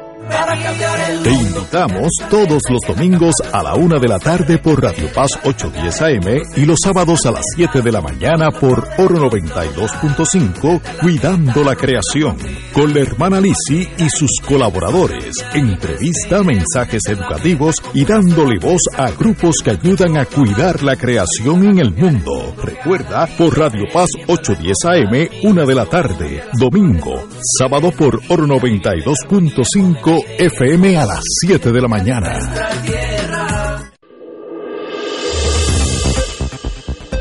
Y ahora continúa Fuego Cruzado.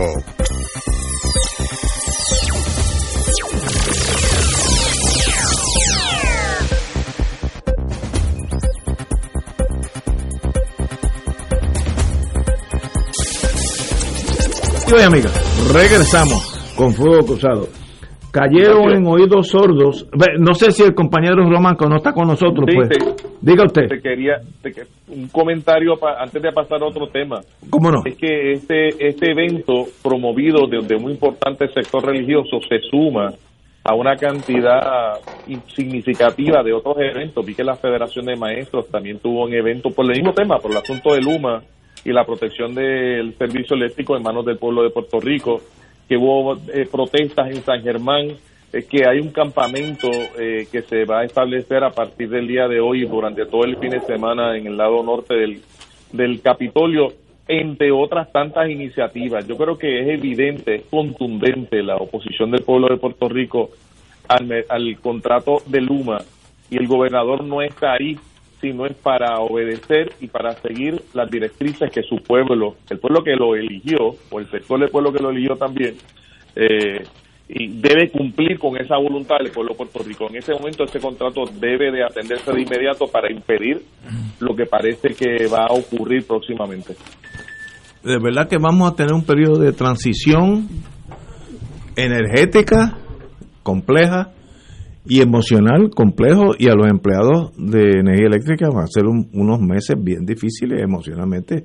Puede haber todo, eh, emigración, alcoholismo, divorcio. eh, Cuando tú jamaqueas al ser humano en su estructura de su vida, eh, cualquier cosa puede pasar, así que esperemos que todo salga bien y que las mentes sensatas ganen eh, eh, el día y no y no la locura, porque estamos jugando con fuego en estos momentos. Bueno, señores, cayeron en oídos sordos los avisos de la Contralora. La Contralora Ya- Yasmín Valdivieso reveló que desde el 18, 2018, había advertido al entonces gobernador Ricardo Rosselló y al equipo anticorrupción del gobierno, hay que repetir eso, y al equipo anticorrupción del gobierno, que su oficina había detectado fallas e irregularidades en el programa de federal Tu Hogar Renace. Eh, filtraciones, techos, paredes con moho, falta de limpieza, desinfección, planchas de zinc con agujeros, fallas en el sistema eléctrico, gabinetes de cocina dañados, fueron algunas de las deficiencias y al- algunos trabajos que no, no se hicieron. ¿Y en manos de quién estaba eso? Departamento de la Vivienda. Vivienda, ¿no? Pero, Pero lo que yo he escuchado. pero y, y nadie hizo nada. Por eso, pero... Eh, Eso ¿quién- es- quién eso es era? el gobierno de José yo. Eso fue Eh, después de, de María. de po- post María. Que se supone Trabajos que- que, no hicieron unos siete contratistas. Entonces, Pero ¿qué no hay qué nadie que qué fusilie a ¿Qué nadie. papel tenía ahí la esposa del gobernador? No sé, no, de verdad no, no te puedo contestar eso, no, no sé. La, la esposa del gobernador no, no creo que tenía. Porque yo recuerdo haberla escuchado a ella promoviendo este ese ese concepto de tu hogar renace. Acuérdate que a, la- a las primeras damas les asignan los gobernadores unas funciones.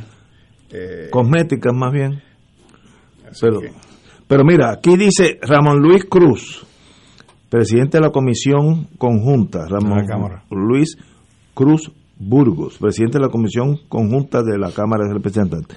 Esto es un desastre y causa más rabia el hecho de que no solo, no solo el dinero no se usó adecuadamente y que la gente no obtuvo beneficios, sino que usted, la contadora, en el 2018 lo hubiera, lo estaría, lo estuviese diciendo y, y nadie puede detener la corrupción. O sea, Puerto Rico eh, llega un momento que, eh, a menos que venga, eh, ¿cómo se llama? Yaresco y nos, Y- nos gobierne.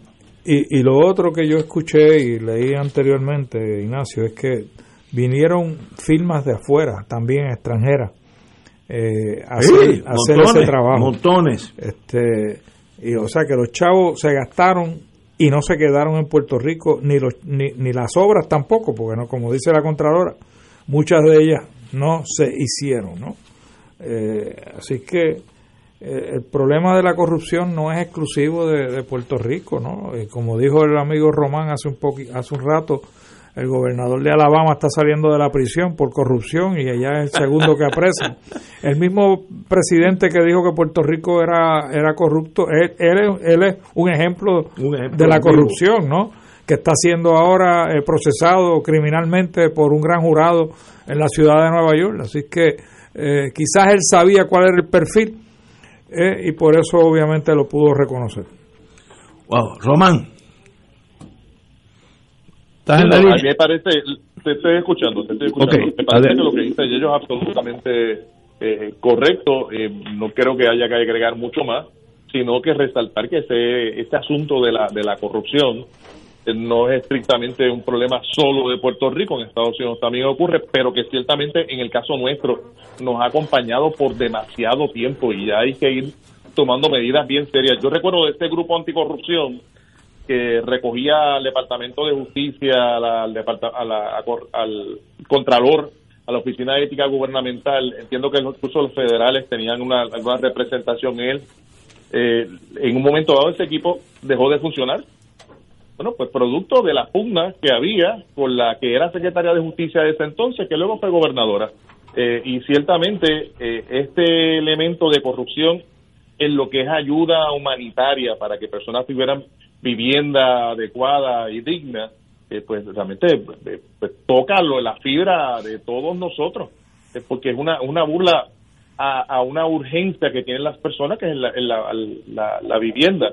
Cada vez que hay un desastre eh, o una situación de la naturaleza, pues viene el otro desastre, el económico, el que se, el que se da el, el, el elemento en el ambiente de la corrupción, sea por recogido de escombros, sea por este tipo de, de empresas, que como señala Yello, y es absolutamente cierto, eh, son las whitefish, las, esas empresas extranjeras que vienen, cobran a sobreprecio y se desaparecen.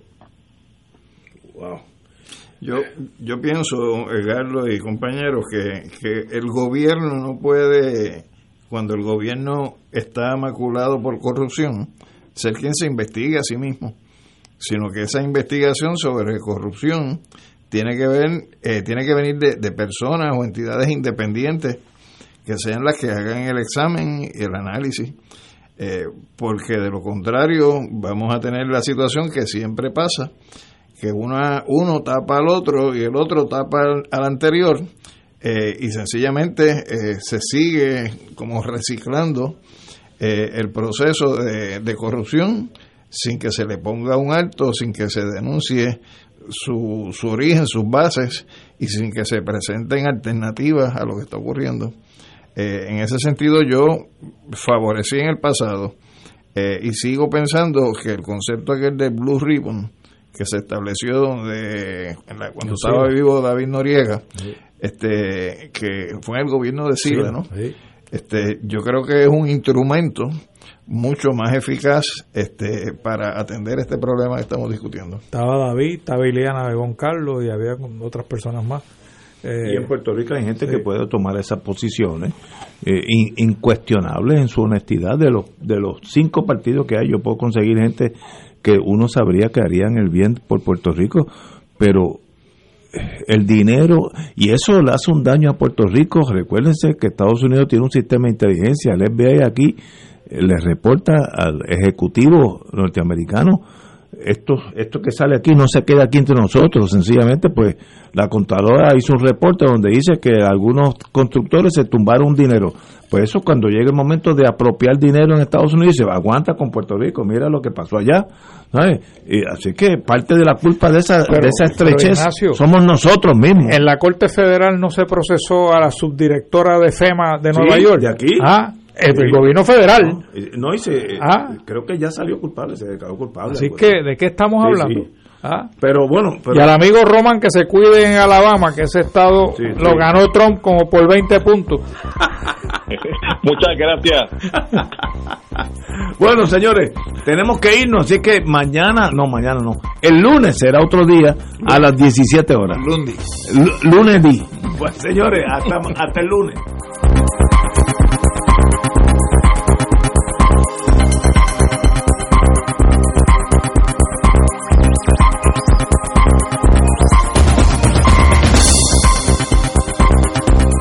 Esta emisora y sus anunciantes no se solidarizan necesariamente con las expresiones vertidas en el programa que acaban de escuchar.